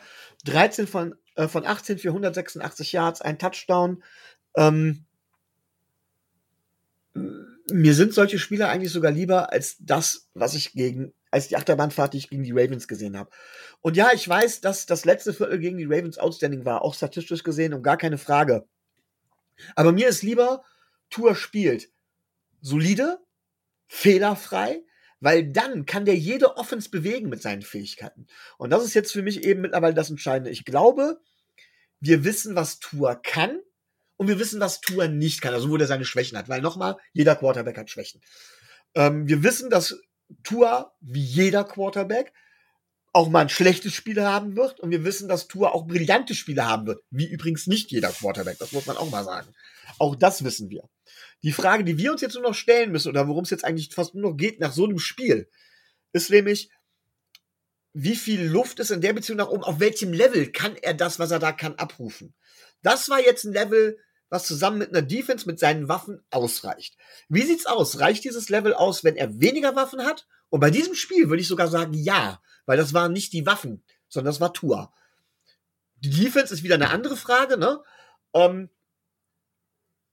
und von daher, also das, das gilt es einfach zu beobachten. Auf welchem Level und mit welcher Konstanz kann er die Leistung abrufen? Nochmal, da brauche ich kein super tolles, statistisch weltbestes viertes Viertel für. Und ähm, noch eins, man liest gerne mal in Social Media, ich weiß, Social Media ist eh, äh, da sollte man äh, eigentlich die Augen zumachen, anstatt es zu lesen. Aber da lese ich immer öfter oder habe immer öfter gelesen, ja, Tuya war ja grottenschlecht. Guckt euch mal die Stats im Vergleich zu Josh Allen an. Ja, meine Güte. Tua hat 18 Passversuche gehabt. Josh Allen über 60, meine ich, ne? Äh, ja. Sorry, kein Wunder, dass Tua weniger Yards erworfen hat. Es war aber auch nicht mehr nötig. Er hat die Lücken gefunden. Das hat Josh Allen nicht getan. Mag auch an der Defense gelegen haben, aber eigentlich heißt es ja, Josh Allen wäre der bessere Quarterback. Muss ich jetzt zumindest in dem Spiel so nicht unterschreiben. Ganz klar. Und da gehe ich vollkommen mit Tobi und sage auch, das ist ein Spiel auf Tuas Habenseite. Und für mich eindeutig das beste Spiel dieser Saison. Ja gut bei drei Spielen, ne? aber ja. Ähm, ich denke, um das nochmal abzuschließen, äh, die Total EPA, ja, also äh, äh, Expected Points Added, Total. Josh Allen hatte 75 Plays, Tour hatte 24, Tour hatte 10,3, Josh Allen 10,5. Also das beschreibt einfach nochmal die Effizienz. Ähm, und Tour hatte mit EPA per Play halt 0,43. Das ist halt wirklich ein Wert äh, im, im, im Top 10% Bereich. Genau. Hervorragend. Gut, dann haben wir das Spiel abgeschlossen. Und äh, gut, hat jetzt tatsächlich mal ein bisschen länger gedauert, aber wir haben nach sieben Spielen die Bills geschlagen. Äh, Thomas, es sei uns verziehen. Und ähm, ja, die äh, Saison der Bengals ist, äh, wenn man so von Außenstehender, der ich jetzt bin, äh, so ein bisschen auf die Bengals schaut, dann, dann ist das noch nicht so smooth, wie es letzte Saison war. Habe ich damit Unrecht, Thomas? Erstmal ja, nee, hast nicht, ähm, oder jein, ähm, weil letztes Jahr war überhaupt nicht smooth, ähm, weil wir haben das gleiche Problem wie dieses Jahr auch, zumindest am Anfang jetzt. Unsere O-Line ist ähm, ja, kurz vor der Katastrophe, sagen wir es mal so. Ähm, wir haben ja die O-Line komplett neu aufgebaut, ihr kennt das Spiel ja auch. Und ähm, da funktioniert, oder zumindest die gegen die beiden Elite-Passwasher der Liga hat das nicht funktioniert. Ähm, Burrow hat jetzt schon, er ist nicht mehr Sack-Leader der NFL oder Co-Sack-Leader, Gesacter. Aber das ist eben halt die Katastrophe, die es schon gibt. Wir haben eigentlich zwei Spiele, die wir eigentlich gewinnen müssen bei unserem Schedule, äh, haben wir schon verloren. Und ähm, ja, also es ist äh, der Saisonstart war suboptimal. Okay, ja gut, äh, das äh, verstehe ich, wenn man sich euren Spielplan so ein bisschen anschaut. Aber ja, Tobi, äh, das habe ich jetzt vergessen, den Spiel des Spiels. Äh, ähm, den kannst du nachher in dem Post äh, einfach verarbeiten, Tobi. Ja. Äh, oder später. Schreien dann irgendwann einfach rein. Äh, genau, ähm, die Bengals äh, stehen jetzt noch nicht so gut da, wie sie eigentlich dastehen wollten. O-Line hast du schon gesagt, ist ein Thema. Ähm, ist das das einzige Problem von Joe Bo von, von, von Burrow oder hapert es bei dem auch? Ähm, ja, also um das kurz abzukürzen, ja, es hapert. Ähm, das hat aber eher medizinische Gründe. Burrow hatte, ähm, einige werden es mitbekommen haben, einen Blinddarmdurchbruch gehabt in der Preseason. Oder während des Anfangs des Trainingscamps ähm, hat, ich glaube, 20 Pfund oder 15 Pfund hat er mindestens verloren dadurch. Ähm, das hat man ihn auch angemerkt. Er steigert sich jetzt wieder so langsam, aber er ist, ich sag körperlich und mental noch nicht bei 100 Prozent, wo er, äh, wo er der Burrow sein kann, den wir brauchen, um die Spiele auch zu gewinnen. So, da hatten wir letzte Woche ein gutes Aufbauspiel, weil da hat nämlich wirklich mal was funktioniert. Ähm, die Jets haben uns auch die Möglichkeit gegeben, ähm, Boris Stärken auszuspielen und ähm, haben jetzt vielleicht war das unser Comeback-Game, um ja. Selbstvertrauen zu tanken und äh, ja. Das hoffen wir, wir natürlich nicht so sehr, ähm, aber verständlich. Ähm, Gut, äh, Comeback-Game äh, hin oder her. Äh, die Offense ist jetzt noch nicht so. Wie sieht es denn dann äh, mit eurer Defense aus? Bisher gut, aber ähm, also wir konnten, ähm, also wir haben jetzt jeden Gegner unter 24 Punkte gehalten. Ähm, das ist erstmal schon mal gut. Wir haben eine äh, solide bis gute Defense, ähm, die als Team sehr gut funktioniert. Wir haben ja jetzt keine ähm, Starspieler, sage ich mal, beziehungsweise Elite-Spieler. Jesse Bates ist für, ist für viele zwar nahe dran, aber letztes Jahr bis auf Playoffs und dieses Jahr ist er auch noch nicht auf dem Niveau. Ähm, unsere Cornerbacks sind auch, ähm, ja, Durchschnitt bis ober, oberer Durchschnitt. Das ist wirklich, kommt alles aus, durch das Team. Henriksen hat auch ähm, drei Spiele gebraucht, bevor er den ersten Sack produziert hat. Also es, es man kann es, vielleicht ist es ein Super Bowl Hangover, aber wir sind zwar noch nicht bei 100 Prozent, aber wir hatten auch, ähm, ja, wir hatten mit Trubisky, äh, Cooper Rush und ähm, wie heißt der andere Depp aus Baltimore? Äh, Joe Flacco. Als Quarterback. Das sind natürlich dankbare, theoretisch dankbare Gegner, aber wenn man es netto betrachtet, ähm, sind wir bei 1-2 und das lag hauptsächlich an der Offense und nicht an der Defense. Okay. Ähm, dann schauen wir jetzt mal ein bisschen so auf das Spiel gegen die Miami Dolphins. Ähm, was, was sind denn für dich, äh, wir steigen immer ganz gerne mit diesen prominenten Keys to Win ein. Was, wo sagst du denn, das müssen die Bengals machen, um die Dolphins äh, oder zu Hause gegen die Dolphins zu gewinnen? Eigentlich ein ganz einfaches Mittel, euch die Yards auf der Catch nehmen. Also aus meiner Sicht. Also natürlich ist das Beispiel für mich ist erstmal das Baltimore Game, ähm, wo hier Tyreek und ähm, Waddle äh, äh, jetzt auf der Catch-Maschine wieder geworden sind. Ähm, und ich denke, dass wir dadurch gute Chancen haben, euch in, in lange Passing Plays zu zwingen. Und ähm, weil ihr auch noch nicht das, das solide Run Game habt, wir haben es übrigens auch nicht, ähm, dass man sich vielleicht wünscht, um, äh, um solche Sachen auch zu kontrollieren. Aber das ist für uns das Haupt, ja, das Hauptthema, äh, dass wir euch die Yards after Catch wegnehmen können oder müssen. Und in der Offense, ja, wir müssen den Ball bewegen. Ganz klar. Wir müssen, äh, Burrow muss in Rhythmus kommen, muss äh, solide Drives hinlegen. Ähm, und je nachdem, ich weiß jetzt nicht, wie oft ihr Too High äh, Shells spielt, ähm, wenn wir es dazu bringen, euch auch verleiten, dass ihr viel blitzt, dann sehe ich auch eine gute Chance, dass wir eine Offense relativ gut bis sehr gut den Ball bewegen können, besonders im Passgame.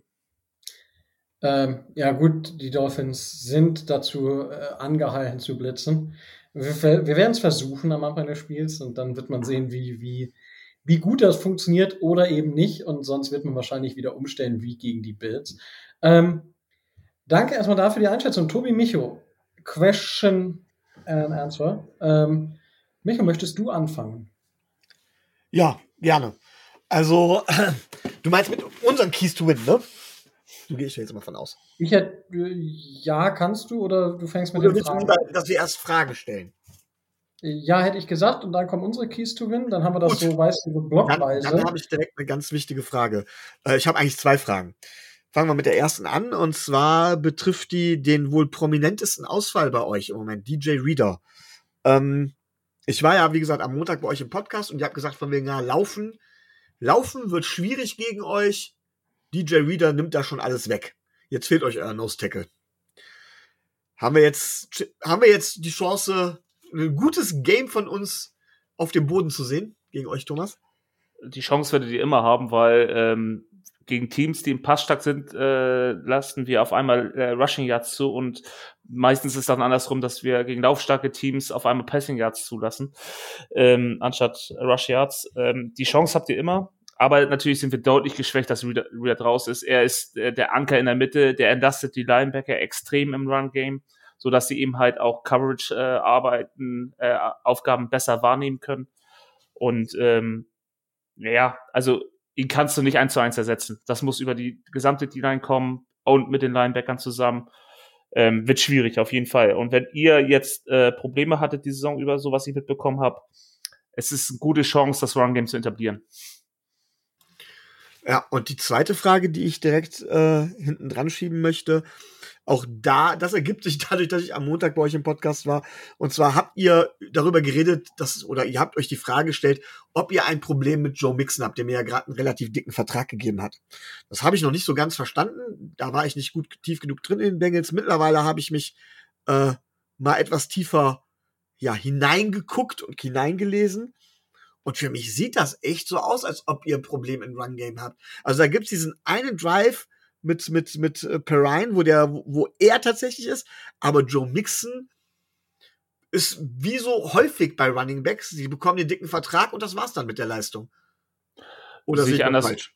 Ein äh, bisschen falsch, weil Mixon hat letztes Jahr, also vor der 21. Saison, seinen Vertrag bekommen. Ähm, ich würde es eher noch darauf schieben, dass die O-Line es nicht schafft oder zu dem Zeitpunkt es nicht geschafft hat, ihm die Lücken äh, so frei zu blocken. Ähm, Im Pittsburgh-Spiel war er für mich ähm, ein wichtiger Faktor, dass die Offense überhaupt First Downs erreicht, erreichen konnte.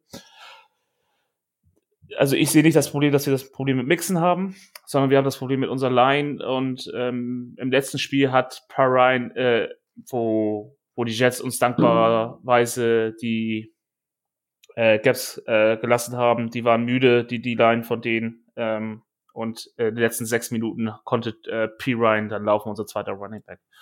Ja, ich habe, ähm, wo du auch gerade die Line ansprichst, und ich habe ja vorhin dafür angesprochen, dass ich eine, unseren individuellen Pass Rush äh, gerne erwarte. Äh, oder eine Steigerung von dem erwarte. Erste Frage wäre, wie gut ist tatsächlich Joe Burrow wirklich gegen den Blitz? Und zweitens, wie gut schätzt du unsere Chance ein? Ich weiß nicht, wie gut du unsere, unseren Passrusher von den Namen her kennst, aber wie gut schätzt du unsere Passrusher ein, dass sie auch tatsächlich mit einem Foreman-Rush ähm, tatsächlich durchkommen werden, sodass wir sieben Mann in Coverage haben werden, sodass Joe Burrow auch da wieder keine Lücken hat? Also das Le zur ersten Frage, das Lesen gegen den Blitz, das ist, da ist er gut drinne. Da ist auch ein Josh Allen gut, da ist er, gehört er eben halt zu den besseren Quarterbacks der Liga. Ähm, wenn er natürlich sofort einen D-Liner oder einen Linebacker in der Fresse hat, ähm, bringt dir das Lesen auch nichts mehr. Das dafür weg. Ähm, du hattest bei uns das schon gesagt und äh, eben auch hattet ihr es erwähnt, ähm, dass ihr hauptsächlich über das Scheme kommt. Gegen geschemte Blitze, geschemten Pass haben wir nicht diese starken Probleme bisher gehabt wie ähm, die ersten zwei Spiele der Saison, ähm, wo wir von im ersten Spiel eigentlich von Teacher Watt alleine in der Offense zerstört wurden. Und im zweiten Spiel hat Micah Parson das gleiche gemacht. Ähm, da hatten wir extreme Probleme auf beiden Seiten, des, also auf beiden Edges ähm, sind die durchgekommen und dann wurde eben halt auch der Fokus auf die Super Rusher gestellt, wo eben halt andere die Möglichkeit hatten, ähm, sich dann in einer 1 zu 1 Situation durchzusetzen. Ich hoffe, dass es ähnlich wird wie gegen die Jets, die ja auch in der, in der Front eine starke D-Line haben also auf jeden Fall eine obere der Liga. Ähm, und ich hoffe, dass wir das ähnlich machen können äh, gegen euch. So, bei euch, selbst wenn ich jetzt die Namen durchgehe, ihr habt jetzt keine Elite-Rusher. Ihr habt eine gute D-Line, keine Frage, aber ihr habt keine Elite-Rusher. Ich hoffe, das geht in Ordnung für euch. das kann man so sehen. Ich möchte jetzt äh, Tobi nicht alles wegnehmen. Da darf Tobi oder auch gerne Rico was zu sagen. Nee, Tobi, mach mal. Naja, also in der Theorie haben wir schon einen. Ähm, aber ähm, so überragend hat jetzt Emmanuel Ogbar bis jetzt äh, nicht gespielt, so wie er das im letzten Jahr ähm, an der einen oder anderen Stelle schon gemacht hat. Ähm, man sollte sie nicht unterschätzen, sie sind aber tatsächlich jetzt in dieser Saison ähm, noch nicht so, dass sie das, was man auf dem Papier von ihnen erwarten hätte können oder hätte müssen, vielleicht sogar, ähm, schon auf dem Platz gezeigt haben. Der einzige, der so ein paar Flashes hatte, äh, war Melvin Ingram mit seinen äh, mit seinen Forced Fumble Strips äh, Strip Sacks. Da hat er jetzt ja schon ähm, den einen hat er recovered und den den den anderen äh, ich, nee, ich glaube er hat beide beide recovered, einen zum Touchdown zurückgetragen und den zweiten jetzt äh, gegen die Bills an die gegnerische sechs, sieben oder so. Aber äh, ne? Äh, Jalen Phillips und eben Ogba sind jetzt noch nicht so, wie sie sein könnten. Da geht sicherlich mehr. Aber das wäre nicht Teil meiner Frage gewesen, sondern ich äh, möchte eine ein Pressestatement eines Miami Dolphin aufnehmen und äh, möchte die Frage stellen, wie ernst nimmst du nimmst du das, was äh, äh, was Tyreek Hill im Anschluss an das Bildspiel äh, Eli Apple über die Medien hat mitteilen lassen? Also erstmal, ich habe es nicht gesehen, äh, ich habe gesehen, dass er es gemacht hat, ich habe es mir nicht angehört, weil ähm, äh, äh, ja alles, was aus Tyreek Hills Mund kommt, ist Blödsinn. Er ist ja. ein super Footballer, aber er labert auch nur Scheiße, genauso wie Apple übrigens. Ähm, ja, also im Endeffekt muss eigentlich äh, Hill beweisen, dass er besser ist als Apple und nicht andersrum, weil Hill, Apple hat schon bewiesen. Also zumindest im einen Spiel, wo, wo das eigentlich um alles ging. Ähm, dass da noch eine Rechnung aus, App, äh, aus Hills Sicht offen ist, kann ich verstehen. Aber ich persönlich gebe da jetzt nicht viel Wert drauf. Apple ist kein Elite-Cornerback, er wird es auch nie sein. Er funktioniert im System und eigentlich muss man ihn die Zunge rausschneiden, damit er seinen Mund hält. Weil wenn er nämlich die, sein Maul nicht so weit aufreißen würde, hätte er auch nie diesen Hass, diesen, diese Häme bekommen wie nach dem Super Bowl. Das ist tatsächlich richtig. Ich hatte das, äh, ich habe das gesehen und ich habe das überhaupt nicht ernst genommen, gerade auch weil ich, äh, weil ich die die Statistiken von äh, von Eli Apple gegen Tyreek Hill äh, bei den Chiefs damals noch im Kopf hatte und mir gedacht habe, Moment mal, so gut war der doch gegen den gar nicht. Was labert der denn da für ein Schwachsinn? Ja. ja also ich habe das überhaupt nicht ernst genommen. Und äh, ich weiß, ich weiß ja nicht, inwieweit die, die da eventuell in irgendeine Verbindung haben oder sich kennen oder be bekannt oder was sind, ob das so ein Insider zwischen denen ist, aber ich hab's nicht, also ich hab, kann das nicht ernst nehmen. Ne? Ich, ich glaube, es hängt auch damit zusammen, dass Apple ähm, ja First-Round-Pick ist, ähm, eigentlich von überall nur rumgeschickt wurde. Bei den Bengals ist er aus meiner Sicht relativ angekommen, weil aber auch die Erwartungshaltung nicht so nicht so hoch ist. Ähm, für einen Starting Cornerback ist er relativ günstig, jetzt mit lass mich lügen, zwischen zwei und drei Millionen pro Jahr. Letztes Jahr hat er für eine Million gespielt und war Starter. Ähm, und er war ein solider Starter, das muss man da auch zu, zu sagen. Ähm, man muss bei Apple immer sehen, was du darfst bei ihm die Latte nicht zu hoch setzen. Ähm, das ist ihm auch klar mittlerweile wohl. Aber es ist so wie viele, äh, ja, viele Corner, also als Cornerback brauchst du sowieso ein übertriebenes Ego, um, äh, ähm, um dir jetzt selber zu vertrauen. Aber das ist, ähm, wie gesagt, das sind eben halt alles, beide sind Leute, die eigentlich mal eher die Schnauze halten sollten und ähm, wenn sie den anderen Typen vernichtet haben, dann sollten sie die Fresse aufreißen, dann ist das auch vollkommen in Ordnung. Ähm, erwartest du denn ähm, die Zuspitzung auf dieses Duell oder ähm, siehst du vielleicht in den, äh, in den individuellen Matchups äh, eine andere Konstellation, dass äh, Eli Apple vielleicht mehr auf äh, auf Waddle abge, äh, abgestellt wird und dass sich dann jemand anderes um Tyreek Hill kümmert? Oder siehst du, siehst du das als eins der Key-Matchups, die am äh, die Donnerstagnacht auf uns zuko zukommen könnten oder kommen nein, werden? Äh, nein, also wir spielen mit Boundary und Field Corner, also den Corner, der die weite Seite hat und einen, der die kurze Seite hat. Apple ist der, der auf der kurzen Seite steht. Und äh, Avusie, Chido ist ähm, auf der langen Feldseite ähm, dass, dass du wirst die ganze Zeit verschiedene Matchups sehen. Du wirst mal Waddle gegen äh, Apple sehen, du wirst aber auch Hill gegen Waddle sehen oder Wilson oder äh, Gesicki, je nachdem, wie es gerade aufgestellt wird. Ja, also du gehst jetzt nicht davon aus, dass wir das ganze Spiel lang oder also du wirst jetzt nicht dieses Duell haben, äh, Nummer 1 Corner gegen Tyreek Hill. Nein, ja, wirst du nicht. Ja, wir haben auch keinen richtigen Nummer 1 Corner. Wir haben zwar Awuse, der wäre die nominelle Nummer 1, weil er unser bester Cornerback ist, aber er ist eben halt kein Shutdown-Corner, den du quer übers Feld schieben kannst, das so, und der die Nummer eins des Gegners wegnimmt. So ein Jane Ramsey zu seinen besten Zeiten, als Beispiel. Ja. Gut. Ähm, wie, wie schnell ist denn die Secondary äh, der, der Bengals? Nicht so schnell wie eure Receiver.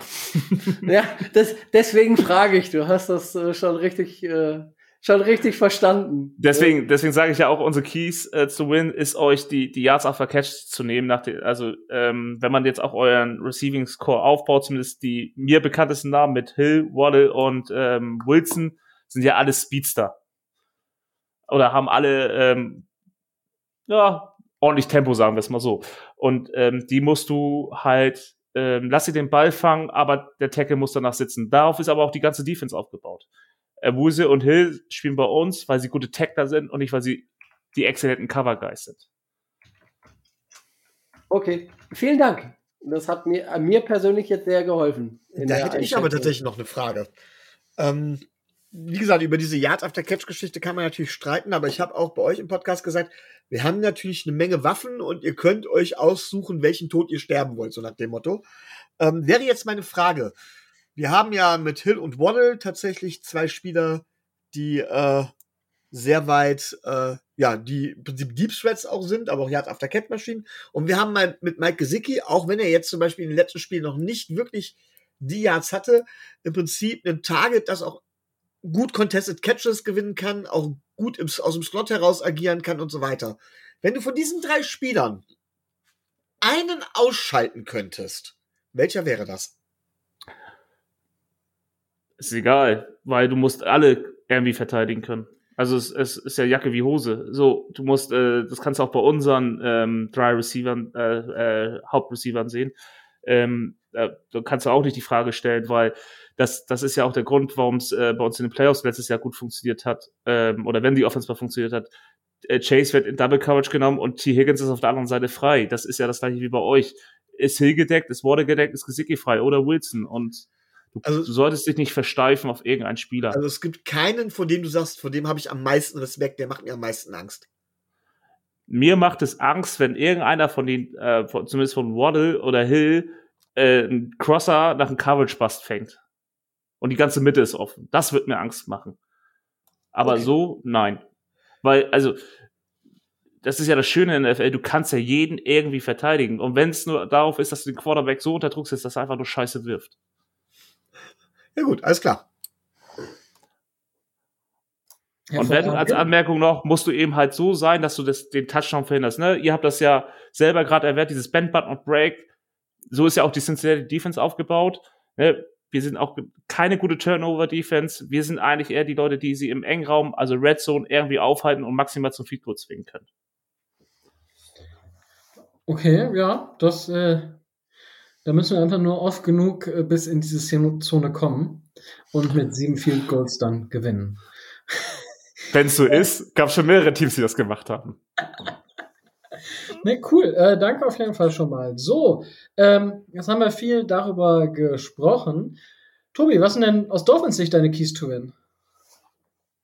Ähm, naja, auf jeden Fall ähm, sind, äh, sind die Schlüssel zum Sieg, wir können es jetzt äh, theoretisch auch einfach umdrehen. Ne? Also ähm, die Playmaker, die Miami hat, ähm, vernünftig in das Spiel einzubinden so wie das bei Waddle in den letzten beiden Spielen geklappt hat, so wie es bei äh, Hill im letzten Spiel jetzt nicht so geklappt hat. Normalerweise wäre er dann wieder dran. Ähm, vielleicht bei, äh, bei den Bengals ähm, auch mal zu versuchen, wie, ähm, wie das eben schon angeklungen ist, vielleicht auch das Running Game mal wieder ein bisschen mehr und ein bisschen kreativer einzusetzen. Ich meine, wir haben äh, wir haben mit äh, Alec In, äh, Ingold einen, einen, einen Fullback und einen sehr guten Fullback, dass man den vielleicht wieder ein bisschen mehr an äh, bisschen mehr an den äh, an den Start bringt und da dann vielleicht ähm, die Räume, die einem äh, die einem diese Weite vielleicht eröffnet im kürzeren Bereich.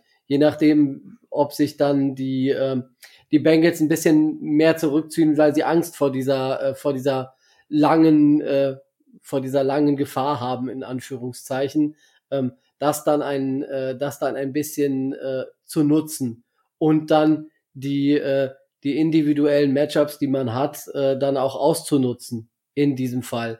Ähm, wir haben ja gerade gehört, die, die Secondary ist nicht so schnell wie unsere Receiver.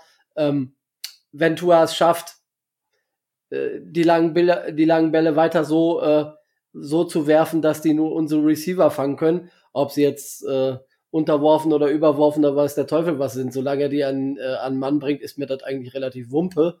Ähm, solange das gelingt, haben wir zumindest äh, in der äh, in der Offense keine keine äh, keine schlechten Karten und ähm, ich bin nicht nicht von den bisherigen Auftritten der der Bengals in dieser Saison so überzeugt, dass äh, dass dass ich sage, mh, hm, die machen gegen eine Defense, die bei 80 Prozent dessen spielt, was sie gegen äh, äh, gegen die äh, gegen die Bills gespielt hat, machen die besonders viele Punkte. Und ähm, das hatte ich in den das hatte ich im letzten Jahr auch immer gesagt, ähm, ne, wenn es wieder gelingt, Joe Barrow zu, zu nerven und den zu ungenauen Würfen zu zwingen, irgendwann äh, wird Xavier Howard mal wieder ein Ding abfangen. Und äh, irgendwann trägt er das Ding dann, äh, trägt er das Ding dann auch zurück. Und wenn man es schafft, ähm, wieder die, die Offense des Gegners ähm, bei unter 20 Punkten zu halten, dann wird man auch dieses Spiel gewinnen. Wobei ich sagen muss, als große Gefahr, ich weiß nicht, wie viel Kraft äh, das Spiel am Sonntag gekostet hat. Ich gehe davon aus, dass äh, gerade hinten raus da eventuell ein paar Körner fehlen könnten. Okay, äh, danke für die Einschätzung. Micho, was sind deine Keys to Win? ähm, ja, Foreman Pass Rush ist erstmal meiner Meinung nach das Wichtigste. Wenn wir es schaffen, mit sieben Spielern in Coverage zu sitzen und einen Foreman Pass Rush zu haben, ähm, die dann individuell auch durchkommen, glaube ich, äh, dass wir die Offense der Bengals ganz schön ergreifend stoppen können. Ähm, die Connection Jamar Chase, Joe Burrow oder auch Tyler Boyd, Joe Burrow ist immer als Gefahr da, ist nicht nie hundertprozentig auszuschalten, muss man auch ganz klar sagen. Ähm, trotz allem, das war äh, Josh Allen und Stefan Dix, ich sage jetzt bewusst, angeblich auch nicht. Also von daher, das ist alles ja machbar. Ähm, vor meinem Pass Rush Nummer eins. Nummer zwei ist, weiterhin, so wie im letzten Spiel, in der Offense ganz schlicht und ergreifend die Fehler minimieren. Wenn wir tatsächlich die Offense, in der Offense die Fehler minimieren, werden wir in jedem Drive punkten können. Und das dritte ist, gebt das Run-Game nicht auf, auch wenn es nicht läuft, aber da habe ich bei Mike McDaniel eine keine Sorgen. Ähm, wichtig ist, und das haben wir bisher auch immer getan, variabel spielen. Wir können übers Kurzpassspiel kommen, wir können aber auch die tiefen Dinger, wir können über das Laufspiel kommen. Wenn wir variabel spielen, gerade wenn da DJ Reader nicht da ist, können wir tatsächlich die Bengals letztendlich zermürben. Ich gebe Tobi recht, das Spiel wird viel, viel Kraft gekostet haben. Was wir nicht mehr machen dürfen, ist äh, quasi die dafür sorgen, dass die Bengals lange Drives, so lange Drives hinlegen können. Weil das wird unsere Defense tatsächlich kräftemäßig vermutlich nicht mitmachen. Das heißt, da müssen wir gucken, dass wir dann auch Turnover forcieren, dass wir da wirklich halt eben durchkommen, ähm, die Bengals in lange Third Downs zwingen und dann kann das was werden. So, und wenn wir dann 4-0 sind, auch darüber habe ich damit gesprochen, dann haben wir einen Lauf, der, ja, dann, dann surfen wir auf einer Welle. Und äh, in Miami kann man gut surfen. Und diese Welle kann uns sehr, sehr weit tragen. Die Bengals haben letztes Jahr vorgemacht und das fand ich auch sehr, ich weiß gar nicht, wer es von euch gesagt hat, Thomas, aber sie glauben nicht, dass sie das zweitbeste Team der letzten Saison waren. Und auch ich glaube nicht, dass wir eins der zwei besten Teams in dieser Saison sind. Aber auf so einer Welle surfen kann einen weit bringen. Träumen darf erlaubt sein. Also, Micho hat gerade confirmed, wenn wir 4-0 gehen, wird das die zweite Perfect Season. Ähm, das ist confirmed bei Micho. Ähm, meine, meine Keys to Win sind tatsächlich, also ich würde gar nicht so direkt auf diesen Foreman-Rush, sondern auch da immer wieder auf den, auf den Safety-Blitz gehen, weil das ist ein Element, muss ich gestehen, das gefällt mir sehr, sehr gut. Und die Dolphins sind sehr, sehr gut darin. Ähm, sowohl Brandon Jones als auch Devin Holland ähm, zeigen da, was sie durch die Geschwindigkeit und dann einfach auch dadurch, wie sie attackieren, das, das sehr, sehr gut umsetzen können und das auch immer wieder zu Erfolgen führt. Dementsprechend ja, Foreman Rush, aber immer wieder versuchen, vorne auch für Verwirrung zu sorgen und den Safety Blitz zu bringen. Ähm, dann ähm, ist es für mich äh, nicht in Panik verfallen, wenn am Anfang irgendwas schief läuft. Also das Tour dann versucht, ähm, irgendwas zu kreieren und da das er muss es nicht erzwingen. Wir haben jetzt gesehen, dass, dass wir eigentlich den Ball bewegen können. So, wenn es dann halt ein Drive nicht läuft und wir vielleicht 14-0 zurückliegen sollten, was ja durchaus passieren kann. Ein Big Play und dann irgendwie eine Interception oder ein Fumble oder whatever und dann steht es 14. Ne?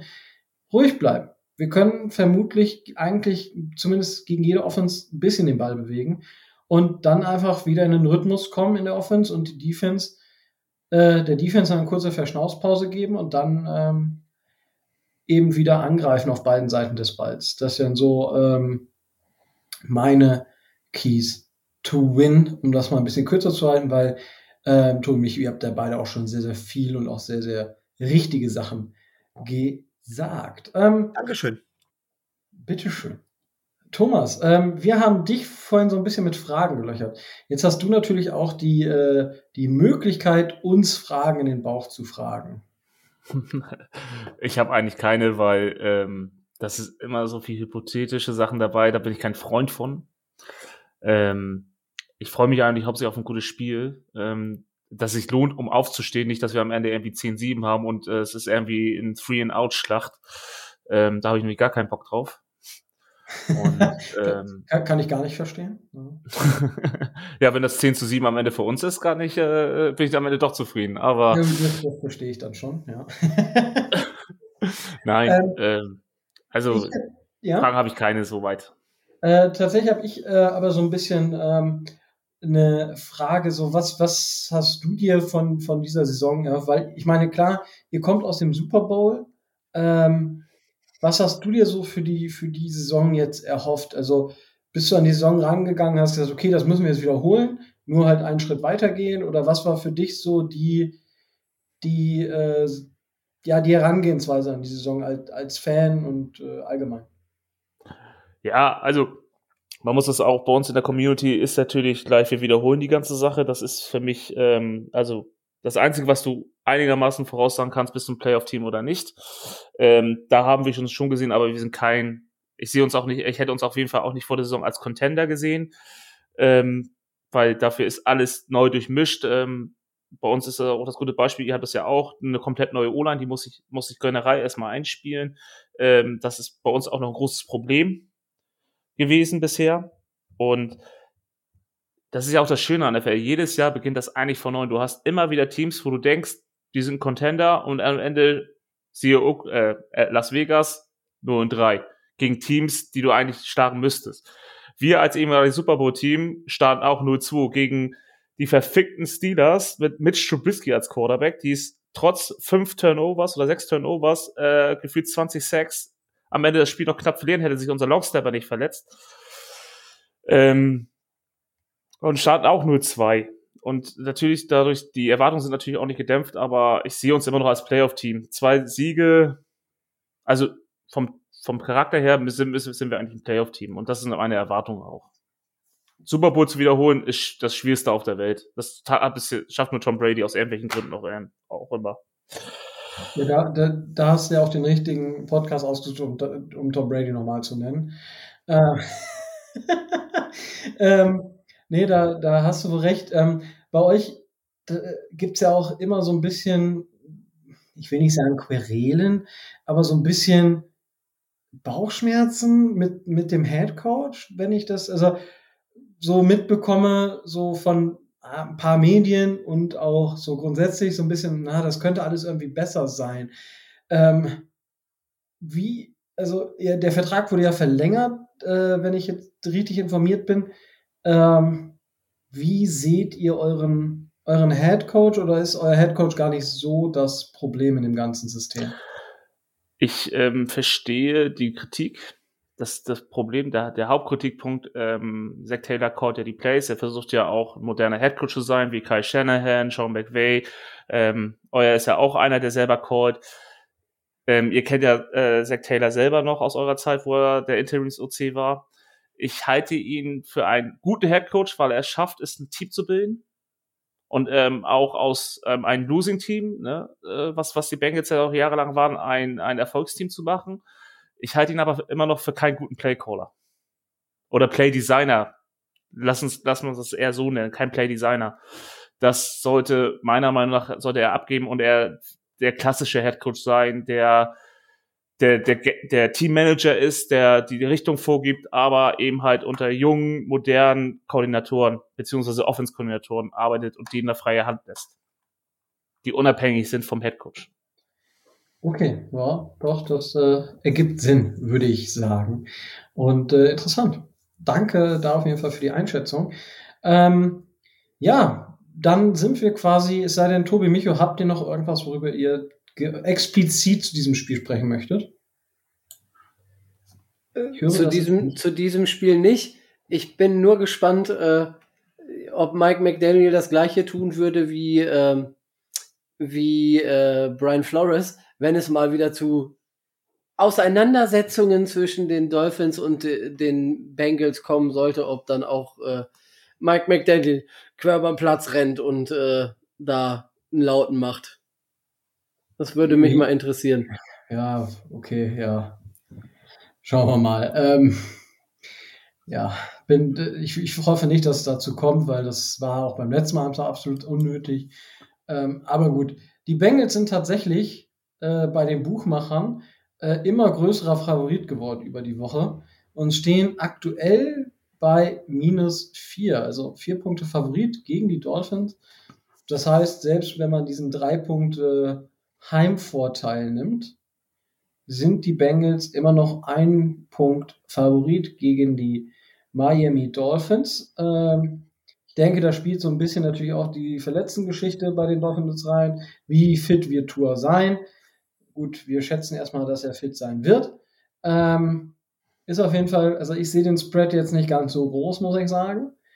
Ähm, aber das ist halt erstmal so von den Buchmachern so vorgegeben. Ähm, so, da wir ja die Ergebnisse nicht ganz tippen, sondern den Spread tippen. Ähm, das entspannt äh, nach gewisser Meinung ja ein bisschen dieses ganze, äh, wir müssen genau hinlegen. Ich habe beim letzten Mal knapp daneben gegriffen. Ich habe ja gesagt, die Dolphins gewinnen mit einem. Jetzt haben sie mit zwei gewonnen. Ich fühle mich ein bisschen betrogen, aber gut, es gibt Schlimmeres im Leben. Äh, wenigstens haben sie gewonnen. Das war 100% daneben. Ja, scheiße. Ich sollte nie wieder tippen. Nie wieder. oh, oh, oh. Aber Thomas, du als Gast, ähm, geh, äh, was tippst du, also was für ein Spread tippst du bei dem Spiel? Was hatte ich am Montag noch gesagt? Ähm, Vielleicht hat sich das ja auch schon verschoben. Äh, nee, hat's nicht. Also es, es, wie immer, es fällt immer schwer, gegen das eigene Team zu tippen. Ähm, ich glaube, ich hatte euch mit ein, äh, mit, also Bengals Win mit vier Punkten wenn ich das richtig im Kopf habe. Okay. Ja, dann äh, Tobi. Äh, ähm, auch hier, ähm, ich kann nicht gegen die Dolphins tippen, auch wenn ich hier immer äh, aufgrund der Umstände ein, äh, ein schlechtes Bauchgefühl habe, aber ähm, zwei, sagen wir vier Punkte. Vier Punkte Vorsprung für die, äh, für die Dolphins. Okay. Micho. Ich hätte es tatsächlich nie gedacht, aber ich bin der optimistischste. Ähm, kein Disrespect gegen die Bengals, um Gottes Willen. Ähm, ich glaube aber nach, dass wir, wenn wir die solide Leistung abrufen können, da tatsächlich mehr als nur ein kleines bisschen gute Chancen haben. Und tippe tatsächlich, dass wir, wenn man uns sechs Punkte gibt, schaukeln wir das Spiel nach Hause.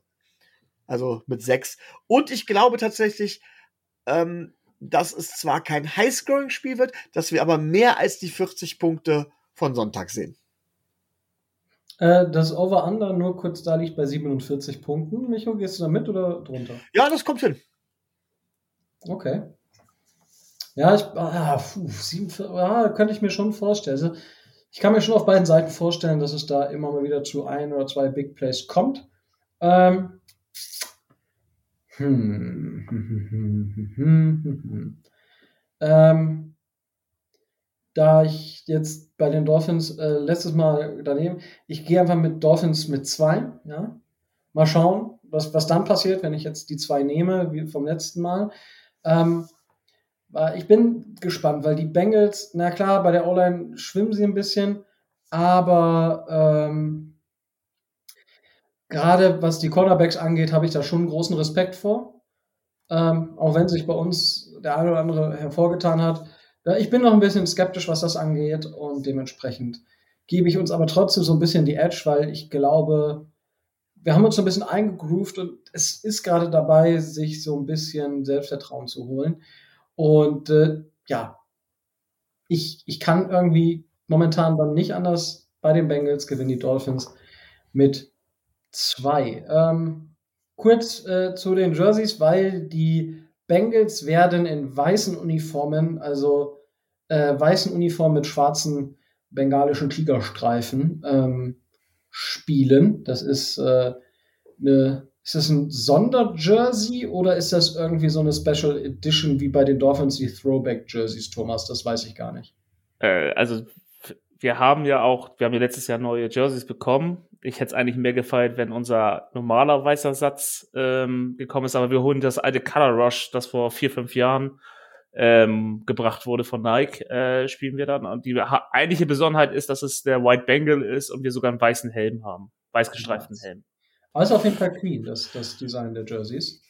Ähm, gefällt mir gar nicht so schlecht. Ähm, und die Dolphins spielen in komplett Aqua, aber leider nicht in Throwback. Das wäre Throwback Jerseys, das wäre nochmal richtig schön gewesen. Aber man kann nicht alles haben.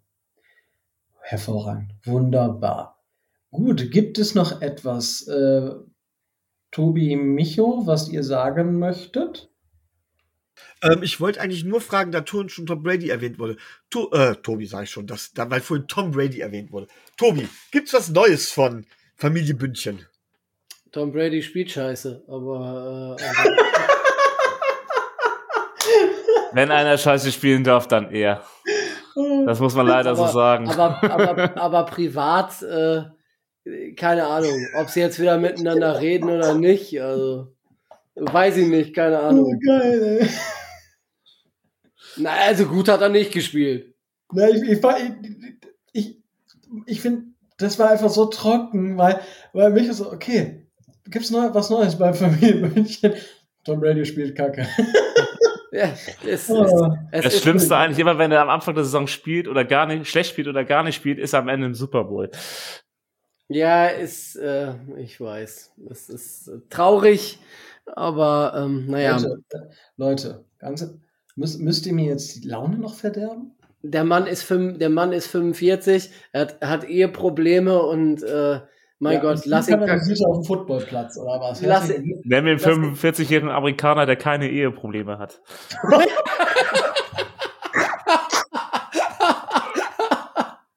I love it. Äh, äh. Großartig. Ich meine, wir hatten ja Jay Cutler, bestes Beispiel. Der hat keine Eheprobleme. Wieso ist sie weg? Der hat keine Ehe äh, mehr. Stand jetzt. Also, ich glaube, sie war dreimal wieder da oder so oder fünfmal. Ich weiß es doch nicht mehr. Weltklasse. Danke dafür. Das bitte, bitte. Mich, das hat mich schon ziemlich abgeholt jetzt. Äh, wow, cool. Ähm, ja, dann, äh, wenn es sonst weiter nichts gibt, äh, Thomas, hast du noch etwas?